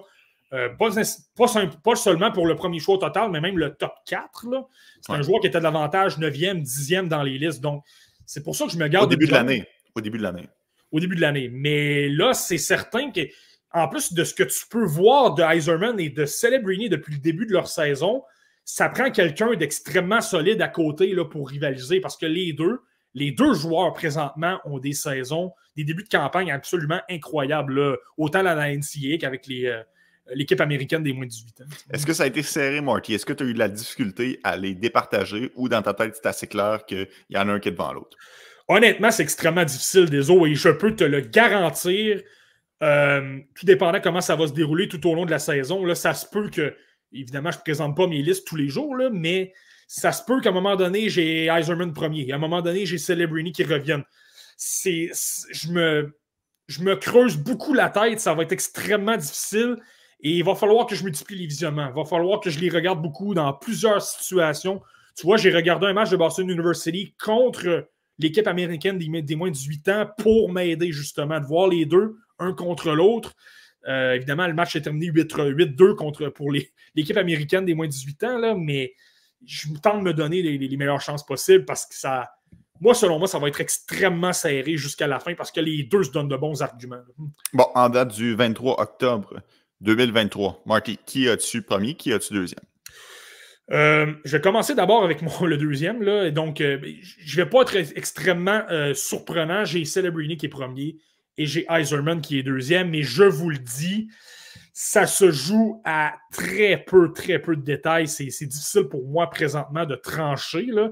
je vais commencer avec Iserman. Présentement, Iserman, un début de saison absolument renversant. je regarde simplement ses statistiques, là, euh, il y a 23 points en 11 matchs, dont 18 buts. Donc, il y a un rythme de d'un peu moins d'un but par match. Le record, là, c'est Cole Caulfield, 72 en 64 du programme américain des moins de 18 ans. T'as un peu, Marty, tu as dit 18 buts en 11 matchs. Pourquoi est-ce que tu mentionnes qu'il y a un rythme d'inférieur à un but par match? Juste essayer de te, suivre. Euh, ah ouais, je, me suis mal exprimé. Il y a 10, euh, ouais, non, c'est ça. 18 buts, en fait, c'est ça. Il est au-dessus. je, me trompe. C'est 23 points, 11 matchs, dont 18 buts. donc, s'il maintient ce rythme-là, il va être devant euh, Cole Caulfield. Et on s'entend, c'est un marqueur également. Lui, écoute, je regardais le match contre Boston University. Euh, tu regardais un peu l'action. Il y avait d'autres joueurs qui pouvaient ressortir. Des Christian Humphreys, des Teddy Stiga, des joueurs comme ça. Puis, à un moment donné, la rondelle, il y a une passe transversale, paf, un but. Puis là, à un moment donné, c'est la même chose. Tu il se retrouve au banc, tu, l'oublies un peu, puis là, paf. le talent de marqueur de, Cole Iserman est extrêmement spécial. Le, tir sur réception, le fait de pouvoir se démarquer, le, désir de vouloir marquer des buts. Et là, je parle de son tir sur réception qui est dominant, qui est extrêmement euh, foudroyant et tout ça. Euh, ça, c'est clair. En passant, c'est un gaucher, là, donc lui va, va tirer, mais davantage à droite. Euh, c'est extrêmement spécial, c'est extrêmement rare. Mais là, tu as quelqu'un, tu sais, on parle de Caulfield, souvent son, gabarit est un peu moindre. Iserman, c'est 6 pieds, 196 livres. Il a un coup de patin extrêmement puissant, protège extrêmement bien sa rondelle. Donc, oui, il marque avec des tirs sur réception, mais il est capable par moment de défier les défenseurs, sort l'épaule, fonce directement au filet. Donc, tu sais, ce qui est assez inhabituel pour les marqueurs nés. habituellement, on identifie les, shooters, c'est des joueurs qui ne vont pas dans le coin, qui se tiennent dans l'enclave, les Pacioretty de ce monde, etc. Lui, c'est pas le cas. Lui, il s'implique. Il s'implique énormément. Moi, c'est pourquoi je l'adore, c'est pourquoi je me creuse énormément la tête. J'hésite vraiment beaucoup parce que son côté compétition, le côté angle, le côté intimidant, ça, il l'a. Il n'y a vraiment aucun problème. Et puis, je pense qu'il est capable d'apporter plusieurs choses aussi. C'est pas simplement un marqueur, c'est pas simplement quelqu'un qui fonce au filet. Je te dirais que par moment, il est même capable de. Euh, il fait de bonnes lectures de jeu, va aller appuyer un défenseur, va être en support, va récupérer des rondelles. Donc, tu sais, le côté positionnement, le côté aider le jeu à progresser, d'aider les transitions et tout ça, il y a un coup de patin incroyable. Donc, même à ces niveaux-là, je le trouve très bon. C'est quelqu'un également, euh, Cole Iserman, qui est extrêmement. Je dirais que c'est l'un des plus, sinon le plus jeune de ce repêchage-là. Il est né le 29 août 2006. Donc, on parle souvent de James Higgins, qui est son. Euh, je veux faire attention, mais qui était son partenaire de jeu idéal l'an dernier, qui, lui, dans le repêchage 2025, parce que c'est un late. Donc, on parle de joueurs avec des âges très euh, similaires. Donc, tu sais, Iserman, c'est tout simplement renversant qu'est-ce qu'il est capable d'accomplir. Et Là, c'est pour ça que je me suis gardé une jeune en parlant de Higgins. Ce n'est pas le fait que. Ce n'est pas le fait qu'Higgins. Euh, c'est pas qu'Higgins l'aide. En fait, on a séparé Higgins d'Iserman. Il joue davantage avec des, des Christian Humphreys, qui est très bon, mais qui est une catégorie vraiment euh, moindre. Mm-hmm. Euh, des, des, Teddy Stiga, des joueurs comme ça. Là, c'est ça. C'est c'est pas un joueur. Donc, c'est pas il ne bénéficie pas d'un passeur comme ça pouvait être le cas avec Jack Hughes et, et Cole Caulfield à l'époque. Vraiment, le succès passe de Cole Iserman. Ouais, moi j'aime ça parce que l'année dernière, on a vu le même trio euh, de l'équipe américaine, Perrault, euh, évidemment, qui, pilotait tout ça avec euh, Will Smith et oui, on l'attaquait à l'énergique, comment il s'appelait, Marty? Là? Ryan Leonard. oui, Ryan Leonard, exactement. Mm. Donc, euh, on les a vus toute l'année évoluer ensemble. Puis parfois, c'est une ligue de développement, c'est un programme qui est fait justement pour mettre en valeur les joueurs, mais tu ne peux pas les voir dans différentes situations. Donc là, c'est le fun de voir qu'il n'est pas encore collé à côté de James Higgins parce que les deux étaient de pair. Les deux ont monté ensemble avec le programme l'année dernière pour jouer avec Oliver Moore. Les deux ont connu et que ça a énormément de succès ensemble. Donc là, de le voir dans d'autres situations, c'était intéressant pour lui. Euh, penses-tu, Marty, parfois les joueurs on se demande si ça se transpose bien dans la Ligue nationale de hockey, leur aptitude. Est-ce que cet aspect-là de marqueur, penses-tu qu'il va être capable de maintenir le rythme et d'être de façon, euh, en début de saison, on va dire, ouais, Cole Eisenman, marqueur de 40 buts année après année. Est-ce que c'est ce genre de joueur-là dans la Ligue nationale? Oui, absolument, absolument. Je te dis, c'est dans la trempe des Cole Caulfield, des Alex de Brinkat, des, des tireurs comme ça, mais oh, je le répète, il y a même le côté gabarit, il y a même le côté angle de sortie. Tu sais, il, y a un côté attaquant de puissance tout en étant un très, très bon tireur. Donc, moi, je n'ai pas de doute que je n'ai pas de doute que Cole Eiserman va être une vedette dans la LNH. Ça, c'est. C'est clair pour moi, là, il, va être, il va être excellent. Euh, puis c'est parce qu'il est capable de se démarquer aussi. Toutes les séquences que tu, tu, le vois évoluer, il a joué contre de bons joueurs. Je l'ai vu contre Sacha Boisvert, qui est un, très bon espoir. Je n'ai pas mentionné, mais qui est 11e dans ma liste en ce moment, euh, qui est un excellent joueur de centre. Il a joué contre Celebrini, des joueurs comme ça.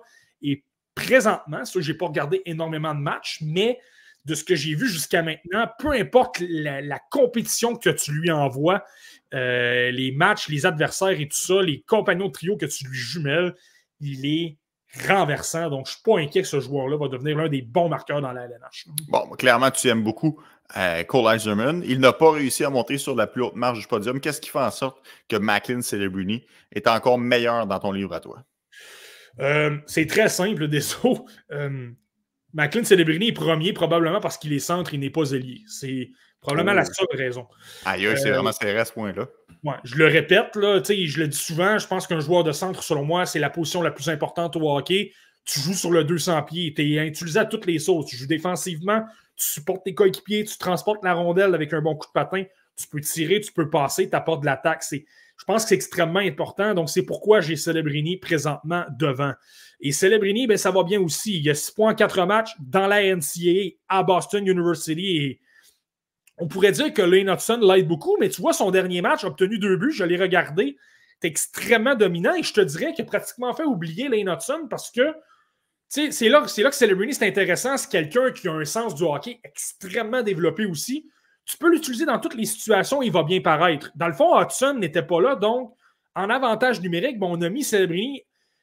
Quand Hudson est en uniforme, il joue à droite, mais sans Hudson, on l'a placé dans le, rôle d'Hudson. Il, il était capable de distribuer des rondelles, était capable de cocher des tirs au filet, était capable d'avoir l'aspect fabricant de jeu que tu retrouves évidemment sans l'imprévisibilité et les feintes d'Hudson, mais tu es capable d'amener de l'attaque à, à, un, autre niveau et il a quand même marqué deux buts dans ce match-là contre Notre Dame, une, université de quand même d'une bonne qualité, l'université du Big Ten et tout ça. Donc, ça, c'est intéressant. Euh, Celebrini, je te dirais, c'est ça, il n'y a pas énormément de failles dans son jeu. C'est quelqu'un qui a un coup de patin complètement électrisant, patine extrêmement rapidement. Je parlais d'Iserman, mais je pense que Celebrini, peut-être même à un autre niveau. Euh, c'est quelqu'un qui a un, niveau de compétition incroyable aussi, donc pas peur d'aller dans les coins, de gagner des batailles.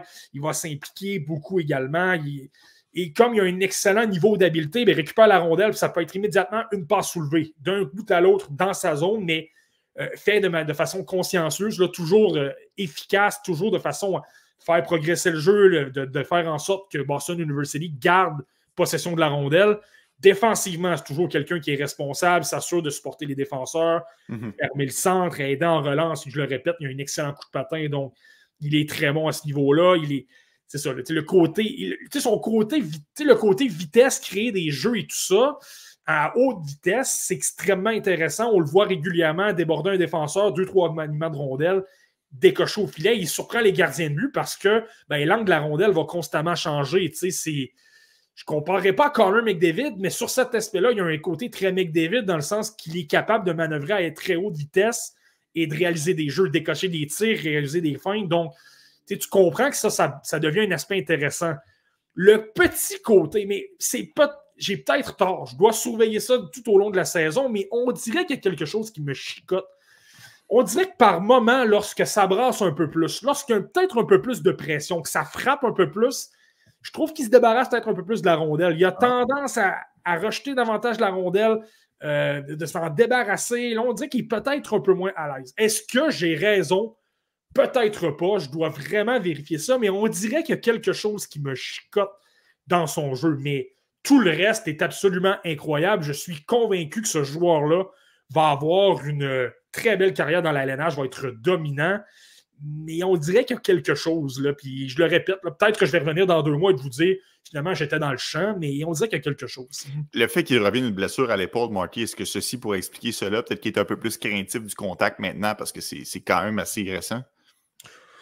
Peut-être, ça pourrait expliquer, ça pourrait peut-être l'expliquer, c'est clair. Euh, on, va, voir les prochains matchs. Peut-être que je vais revenir dans un mois. je te, je ne sais pas si tu te souviens l'an dernier, là, Oliver Moore, je te disais, j'ai, on dirait que j'ai peur de son jeu. J'ai l'impression qu'il se tient trop en périphérie. Finalement, c'était vraiment pas le cas. Et ça se peut que je revienne sur, euh, je revienne sur ma décision. Et il y a un aspect, tu, tu me parles de l'aspect blessure des os. Ça, je pense que Macklin Celebrini, peut-être plus que n'importe qui qui évolue présentement dans la LNH, il a une. Tu parles des blessures, là. Il a un avantage absolument incroyable. Et tu le sais, on en a parlé l'an dernier, des là, c'est son père.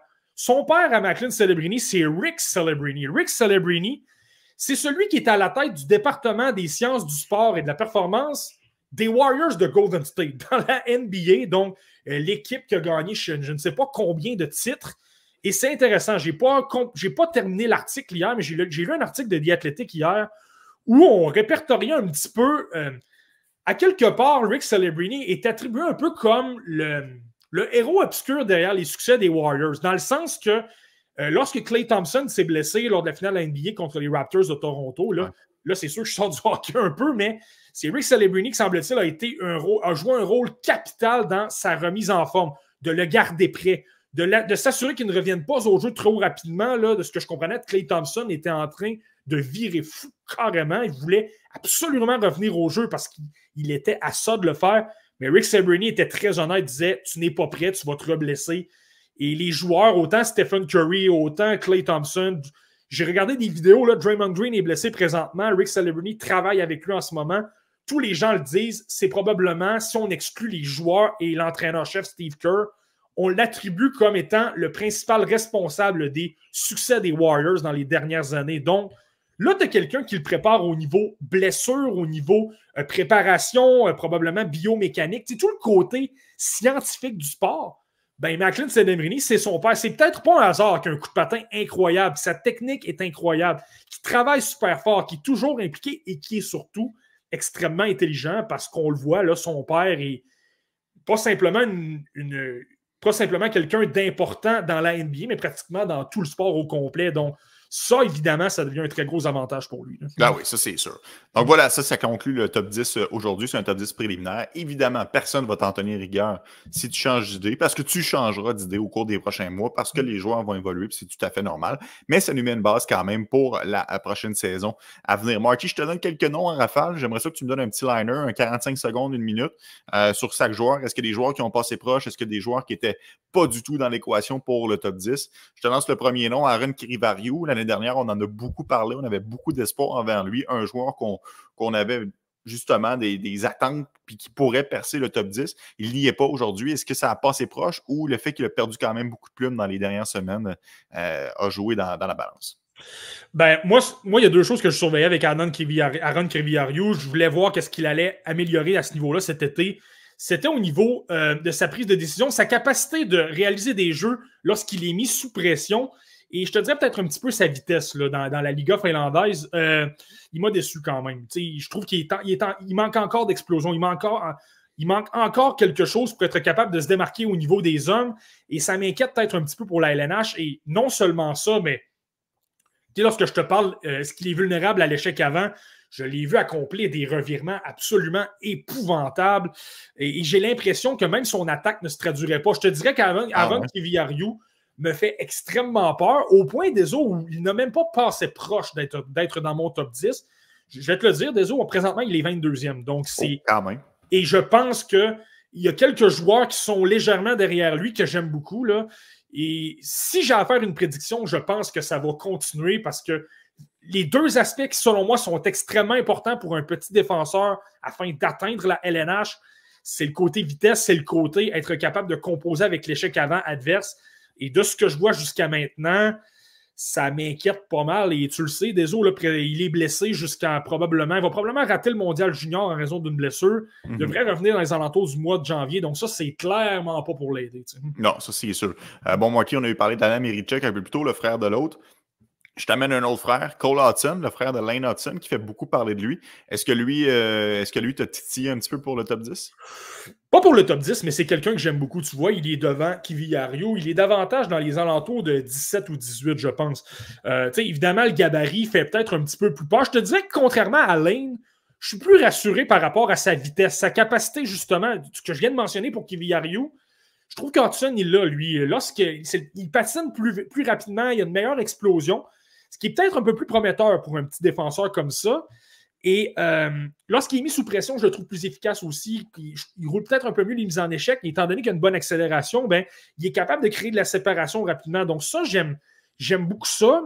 Le côté qui me le fait reculer un peu plus, c'est son côté défensif. J'ai souvent parlé que Lane, lui, il était bon pour neutraliser le bâton, pour euh, être, être très intelligent avec son corps. Hudson, euh, Cole Hudson connaît peut-être un petit peu plus de revirement et tout ça. Là. Il, il va, il, va, il va prendre un peu trop de risques, ça il va créer une mauvaise passe, il va perdre simplement la rondelle et tout ça, ça peut mener à des buts, là, mais j'aime beaucoup son explosion au niveau vitesse. Là. Euh, tu sais, j'avais, j'avais Hudson 30e en 2022.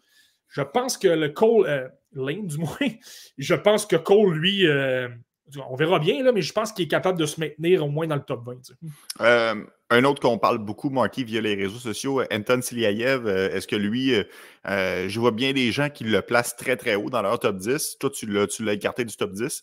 Qu'est-ce qui explique cette, décision-là? Il a passé beaucoup plus près des autres. C'est pas, pas que je ne l'aime pas. clairement, c'est extrêmement impressionnant ce qu'Anton Silayev fait présentement. Il est 13e. Donc, tu sais, lorsque je te parlais d'un groupe de 4 ou 5, il est là. Il est là, clairement, Anton Silayev. Présentement, on le voit dans des top 5, top 6. J'ai même vu quelqu'un, Grant McCagg, ne pas le nommer, qui l'a placé trois premiers de son classement préliminaire. Donc, vraiment, là, je suis vraiment pas prêt à aller jusque-là. Non, mais c'est un euh, parler. Ouais, ben c'est l'impression que ça me donne aussi. Mais dans le cas de Silaev, la raison pour laquelle il n'est pas dans le top 10, évidemment, je pense qu'il a un très gros potentiel pour la LNH, convaincu qu'il va évoluer. C'est extrêmement intéressant de voir un défenseur de 6 pieds 6 pouces qui patine extrêmement bien, qui est mobile, qui est capable de transporter la rondelle, qui a une bonne prise de décision. Lui, lorsque je parle des prises de décision rapides, là, on est clairement là, il n'y a pas de problème. Euh, défensivement, il est gros, il est solide, il y a un contre un, il y a un bon bâton et tout ça. On parle de quelqu'un dans la KHL qui, qui, joue 18 ou 19 minutes par match. C'est extrêmement impressionnant de voir ça. Et c'est pas compliqué. Normalement, un défenseur, et c'est pas un late, c'est un défenseur de. Euh, c'est un quelqu'un qui est né en 2006, je pense que c'est au mois d'avril. Euh, je dis 10 pieds 6 pouces, mais c'est même plus que ça. C'est 6 pieds 7 pouces et 207 livres. Il y a 8 points en 21 matchs. C'est pas compliqué. Le record des points de la KHL pour un défenseur de moins de 18 ans, il ne l'a pas simplement battu. Il l'a pulvérisé au grand complet. C'est impressionnant. Mais là où je me garde une jungle, donc le côté défensif, le côté gabarit, moi je trouve qu'il est meilleur physiquement que certains peuvent le penser. Je vois une certaine agressivité dans, dans certains matchs que j'ai observés. La raison pour laquelle je ne l'ai pas dans le top 10 pour l'instant, je te disais que j'ai des questionnements par rapport à sa prise de décision. Euh, je trouve qu'au niveau offensif, du moins, là, je, trouve qu'il y a une prise de décision peut-être un peu trop simple. Il contente simplement de diriger la rondelle au filet. C'est pas seulement celui qui est le plus imprévisible. Donc, il y a quelque chose qui me chicote à ce niveau-là. Donc, j'ai l'impression que je me dis, je pense qu'il y a un potentiel de deuxième défenseur dans la LNH, je ne suis pas encore prêt à le mettre dans une catégorie de défenseurs élites comme un Lev Shunov et un Dickinson qui, selon moi, sont plus créatifs, ont plus d'instinct offensif que Silaev, mais écoute, il reste énormément de hockey à jouer. Je pense qu'il a le temps de s'améliorer. Rappelle-toi un, un l'an dernier. N'était pas dans mon top 32 au départ. Il a Mhm. finalement fini par se tailler une place 17e et je l'ai souvent dit, j'ai été conservateur dans son cas. Donc, le fait d'avoir euh, Silaev déjà 13e, je peux déjà affirmer qu'il est meilleur que Simachev à pareille date l'an dernier. Donc, et Igor Larionov lui donne énormément de temps de glace, euh, l'aide beaucoup à, à prendre confiance et tout ça. Donc, euh, est-ce que je vais changer? Lui aussi, là, clairement, peut, je peux changer d'idée. Je le répète, là, il est dans le groupe de 4 ou 5 entre 10 et 14 ou 15. là, tu sais. Ouais, j'avais quelques autres noms marqués pour toi, mais le temps file et on a d'autres sujets à couvrir. On aura l'occasion de parler de ces joueurs-là tout au long de la saison, évidemment, lorsqu'on se penchera euh, sur les ligues respectives. C'était une question qui nous a été posée par Mike via Twitter. Oui, euh, le format reste le même. À chaque semaine, on va s'attarder à une ligue. Donc, on va euh, regarder, disons, cette semaine la OHL et on va regarder en, en profondeur de 8 à 12 espoirs de la OHL de premier plan. Comme ça, ça va faire vraiment un portrait et on va faire le tour du monde comme ça jusqu'au repêchage 2024. Marty, euh, allons-y avec un espoir qui est déjà repêché et qui fait très bien avec le Rocket de Laval. Cependant, il n'a pas été euh, l'heureux élu d'un rappel. Évidemment, je fais référence à Joshua Roy et à sa performance de 5 points en fin de semaine contre Rochester. Il est le meilleur pointeur de la, L, de, la GMQ, le meilleur pointeur de la Ligue américaine euh, jusqu'à maintenant. Est-ce qu'on peut crier au scandale de ne pas l'avoir euh, rappelé à Montréal? Euh, non, clairement pas. Euh, je pense que c'est la bonne décision en ce moment. Premièrement, je pense pas que tu veux voir Joshua Roy au sein d'un quatrième trio qui dispute 7, 8, 9 minutes. Puis, écoute, il, est absolument renversant. Au niveau offensif, Joshua Roy, en, en ce moment, j'ai quand même regardé 4 matchs sur 5 du Rocket. Je n'ai pas regardé celui à Belleville. Mais il a tellement de confiance. Il, est- il manœuvre la rondelle avec aisance. Il tente des jeux, des passes du revers, des passes soulevées. Et ce qui est intéressant, j'ai souvent vanté dans le passé son sens du hockey extrêmement développé. Je trouve que ça ne ment pas qu'il ait une chimie avec Yoel Armia qui a un problème au niveau implication, mais pas au niveau compréhension du jeu. Et là, c'est drôle que tu as un Joshua Roy qui est capable de comprendre où il va se placer, de l'alimenter. Euh, à l'inverse, peut se libérer pour recevoir une passe d'Armia. Et je ne sais pas si tu as vu le match de vendredi. Des il a obtenu 3 buts et 2 aides. Euh, il a Ouais. été jumelé à Sean Farrell. Et c'est drôle, hein? Farrell, j'ai souvent vanté son intelligence aussi. Quelqu'un qui a une vision de jeu extraordinaire, mais qui est capable de se démarquer, de tirer aussi lorsque, c'est, euh, lorsque la situation l'exige. Ben, c'est drôle, les deux se trouvaient super bien. On a créé énormément de choses euh, dans le match contre les Americans de Rochester, qui est une grosse formation en passant de la, de la Ligue américaine. Là. Donc ça, c'est impressionnant. Mais il y a un aspect, et je trouve que cet aspect-là dans la LNH, ça ressort encore plus, et je crois que Joshua Roy doit continuer de travailler là-dessus. Lorsqu'il, reçoit la rondelle et que la pression s'amène rapidement sur lui, lorsqu'il a du temps, pas de problème, il est capable de jouer trois ou quatre joueurs euh, en même temps, puis il est capable de créer de la magie. Mais lorsque la pression vient rapidement, je trouve qu'il se débarrasse peut-être un peu trop facilement de la rondelle.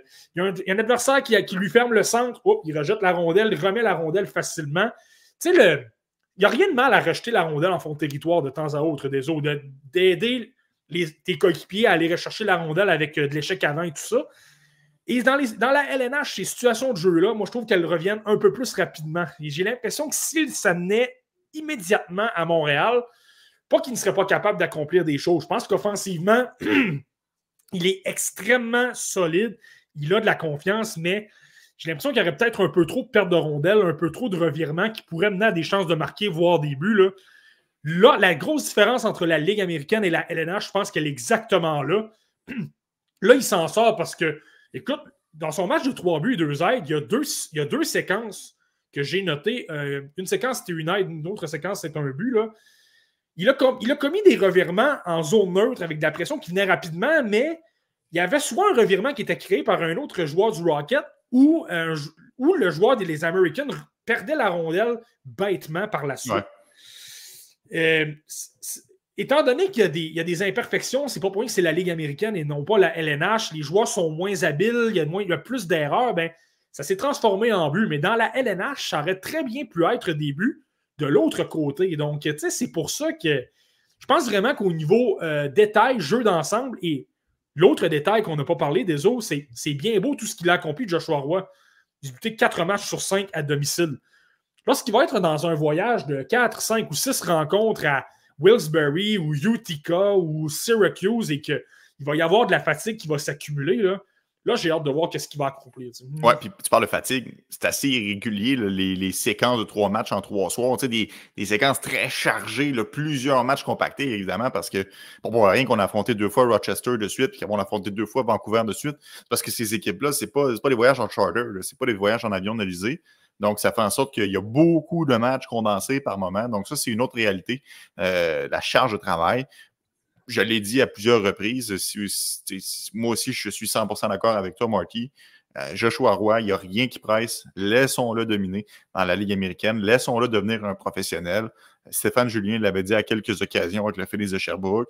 Il doit apprendre à devenir un pro, il doit apprendre à maîtriser les petits détails. C'est exactement ce qu'il fait présentement. Tant mieux s'il domine. Il n'y a rien qui presse de le ramener avec le Canadien, surtout pas si on l'amène sur un trio défensif. Si on l'amène sur un trio offensif, les gens vont le percevoir comme un sauveur, les gens vont lui mettre beaucoup de pression. Donc, euh, tu sais, souvenez-vous l'année dernière, Sean Farrell, quand il est arrivé à Montréal, les gens ont rapidement lancé la serviette parce qu'ils n'étaient pas nécessairement prêts à faire face à la musique. Donc, il n'y a rien qui presse. Puis Joël Armia, c'est bien correct. C'est un vétéran. Il n'y a rien de mal à laisser dans les gradins. Il n'y a rien de mal à le faire jouer 8-9 minutes. Donc, je pense que c'est la bonne décision dans le cas de Joshua.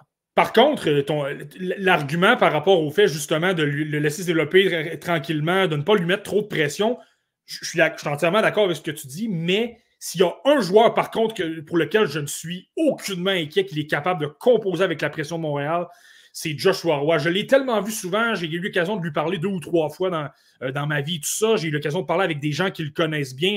S'il a une très grosse qualité, spécialement pour le marché de Montréal, Joshua Roy, c'est son calme. Il n'y a rien qui le dérange. On dirait là, euh, que ce soit une erreur épouvantable qui coûterait, un but. Euh, coûterait un but, supposons, dans un match numéro 7 d'une série temps ou que ce soit un match sur une patinoire extérieure, il joue de la même façon, il se comporte de la même manière.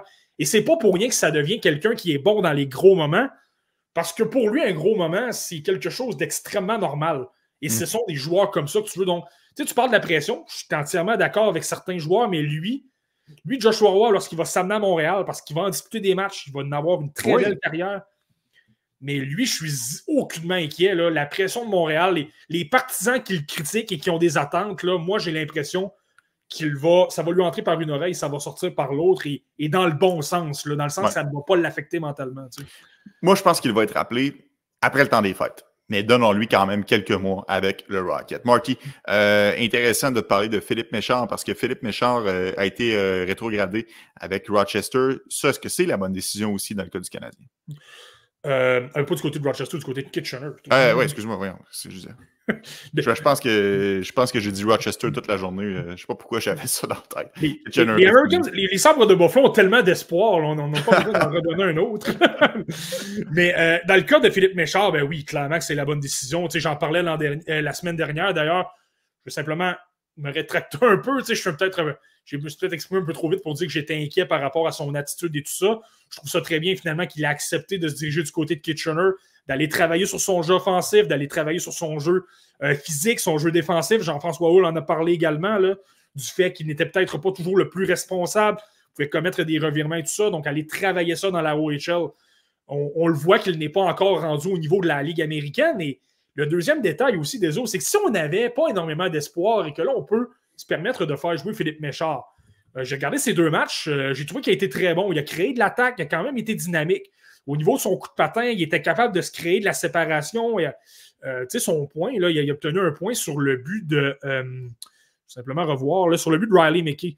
c'est lui qui ralentit le jeu, coupe, coupe son bâton vers l'intérieur, une passe transversale pour Brandon Gignac, et là, par la suite, une autre passe pour Riley Mickey. Mais tu sais, euh, donc, le talent offensif est quand même là et tout ça, mais là, vraiment, le, finir, on répète encore ça, mais son jeu défensif, euh, son jeu physique, lorsqu'il a de la pression, il doit améliorer ça. Et je l'ai répété, on l'a mentionné la semaine dernière, mais le fait de se retrouver avec une équipe à Kitchener en ce moment qui est en feu, c'est probablement la meilleure équipe offensive de la OHL en ce moment. Le meilleur pointeur, c'est un défenseur de toute la ligue. c'est Hunter Burstevich. Donc là, d'amener Méchard dans un environnement comme ça, et surtout avec Jussi Aokas, qui est un Finlandais, qui est un Européen surtout. Donc la mhm. réalité d'un Slovaque, qui est un Européen, qui joue à l'européenne, je pense que ça peut être très bon pour lui, non seulement pour les X et les O, mais au niveau de l'attitude sur le plan mental et tout ça, comprend peut-être un peu plus comment ça fonctionne qu'un Nord-Américain, disons. Et ben c'est ça, le fait d'avoir des joueurs, Carson Raycott, pour avoir vu un match la semaine dernière, il est hallucinant, il est en feu. Donc, et, ça, c'était le partenaire de trio de Philippe Méchard l'an dernier. Donc, tu sais, si on peut l'amener avec un Raycott qui va très bien, qu'il trouve une façon d'avoir beaucoup d'attaques, qui a encore plus de vitesse et qui, là, cette fois, va être plus à l'aise dans le jeu physique, je pense que ça peut être simplement bon pour Méchard. Ouais, on espère qu'il va être en mesure de retrouver confiance à Kitchener. On est désolé d'avoir dit euh, Rochester en, introduction de podcast. Euh, mais bon, c'est des choses qui arrivent. Euh, un petit lapsus. Marty, en terminant, Owen Beck a fait noirci la feuille de pointage avec un tour du chapeau.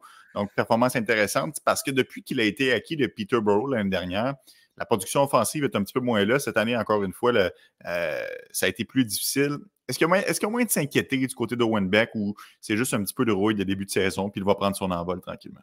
Non, je ne suis pas nécessairement inquiet, mais je te rappelle, rappelle-toi ce qu'on disait à pareille date l'an dernier, Deso. Il avait commencé sa saison avec les, les Steelheads de, de Mississauga, mais rappelle-toi, il avait été blanchi à ses deux premiers matchs. Je ne sais pas si tu te souviens, on en avait parlé lors de notre épisode de la OHL. Et j'avais mentionné, je trouve qu'il est très bon dans les détails. Il n'y a pas d'inquiétude. Je trouve qu'il amène des chances de marquer. C'est une question de temps avant qu'il se réveille. Et là, par la suite, je pense qu'il y a eu une séquence de quelque chose comme 13 ou 14 points en 4 matchs. Il avait été nommé joueur de la semaine dans la OHL. Et là, et là il était en feu. Mhm. Tout le monde parlait d'Owen Beck partout. Donc, sans dire que c'est la même chose, je pense qu'il y a des nuances, mais il y a peut-être un petit peu de cet aspect-là. Rappelle-toi, cet été, il a mentionné souvent comme quoi il se voyait à Montréal, qu'il euh, voulait avoir sa place dans la LNH à 19 ans. Il y a peut-être eu un peu de déception. Donc là, te ramener dans la OHL, te ramener sur terre un petit peu, euh, ça peut peut-être affecter ta motivation, ça peut affecter ton intensité, tout ça. Donc, il y a peut-être un petit peu de ça. Moi, en même temps, pour avoir. Je n'ai pas observé énormément de matchs. J'en ai observé un contre les Bulldogs de Brantford, mais je trouvais qu'au niveau des détails, ça se passait bien. Il était bien, il était impliqué. Il a joué un match de 28 minutes. Donc, tu sais, ce n'est pas que l'entraîneur-chef ne lui fait pas confiance. Donc, euh, donc, tu sais, ça, il n'y a pas de problème à ce niveau-là. Au niveau des détails, il est toujours très bon, mais ce que j'ai mentionné l'an dernier vaut encore pour les pistes de Peterborough. C'est une équipe qui est davantage sur des, touches de rondelles plus courtes. On, on, est axé davantage sur, euh, en, anglais, du dump and chase, rejeter la rondelle en fond de territoire et là, faire circuler la rondelle, vraiment les, détails très traditionnels. Euh, alors qu'avec les Steelheads de Mississauga ou des styles plus comme les Canadiens de Montréal, Là, on lui demandait davantage de transporter la rondelle, euh, d'être plus efficace en, possession. Et là, ça pouvait l'aider davantage dans ses forces, c'est-à-dire dans, sa vision de jeu, dans son sens du hockey développé et son coup de patin. Donc, c'est peut-être ça qui ne l'aide pas nécessairement à obtenir des points. Je pense que ça va devoir passer par lui-même. C'est drôle, hein, parce qu'en ce moment, il y a quatre buts en sept matchs, aucune aide. Je pense que ça va devoir passer un petit peu plus par ça. S'il y a quelque chose qu'il doit faire peut-être un petit peu plus, euh, Owen c'est peut-être de d'attaquer peut-être un peu plus le filet. Je le trouve peut-être un petit peu plus passif. C'est peut-être davantage en périphérie parce qu'on dirait qu'il cherche une occasion, mais il n'y en a pas parce que les joueurs qui sont avec lui ne sont pas créatifs, n'ont pas euh, le cerveau qu'il possède. Donc, donc j'aurais le goût de dire, je ne suis pas inquiet et je ne serai jamais inquiet même si la production ne, vient. Euh, c'est différent s'il se retrouve avec 4 points en 20 matchs, là, mais.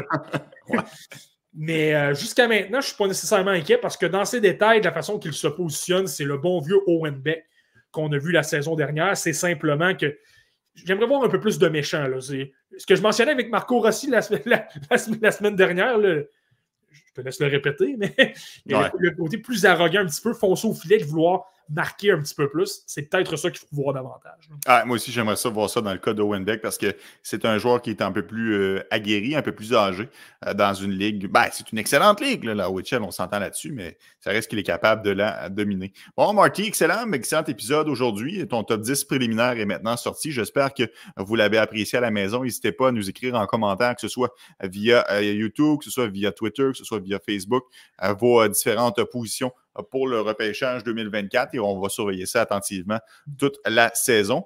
Euh, évidemment, comme à chaque année, on va y aller ligue par ligue. On va commencer avec la Ligue de hockey junior majeur du Québec euh, la semaine prochaine parce qu'on n'en avait pas dans notre top 10 aujourd'hui. Donc, ce sont des joueurs qu'on n'a pas eu l'occasion euh, de, parler. Donc, il n'y aura pas des joueurs qui auront des répétitions qu'on aurait déjà parlé aujourd'hui. Donc, les Maxime Massé de ce monde, où se situe-t-il? Quels sont les meilleurs espoirs en vue du prochain repêchage? Donc, un épisode à ne pas manquer la semaine prochaine lorsqu'on fera la bonne vieille Q. Merci, Marty, pour ta participation au podcast.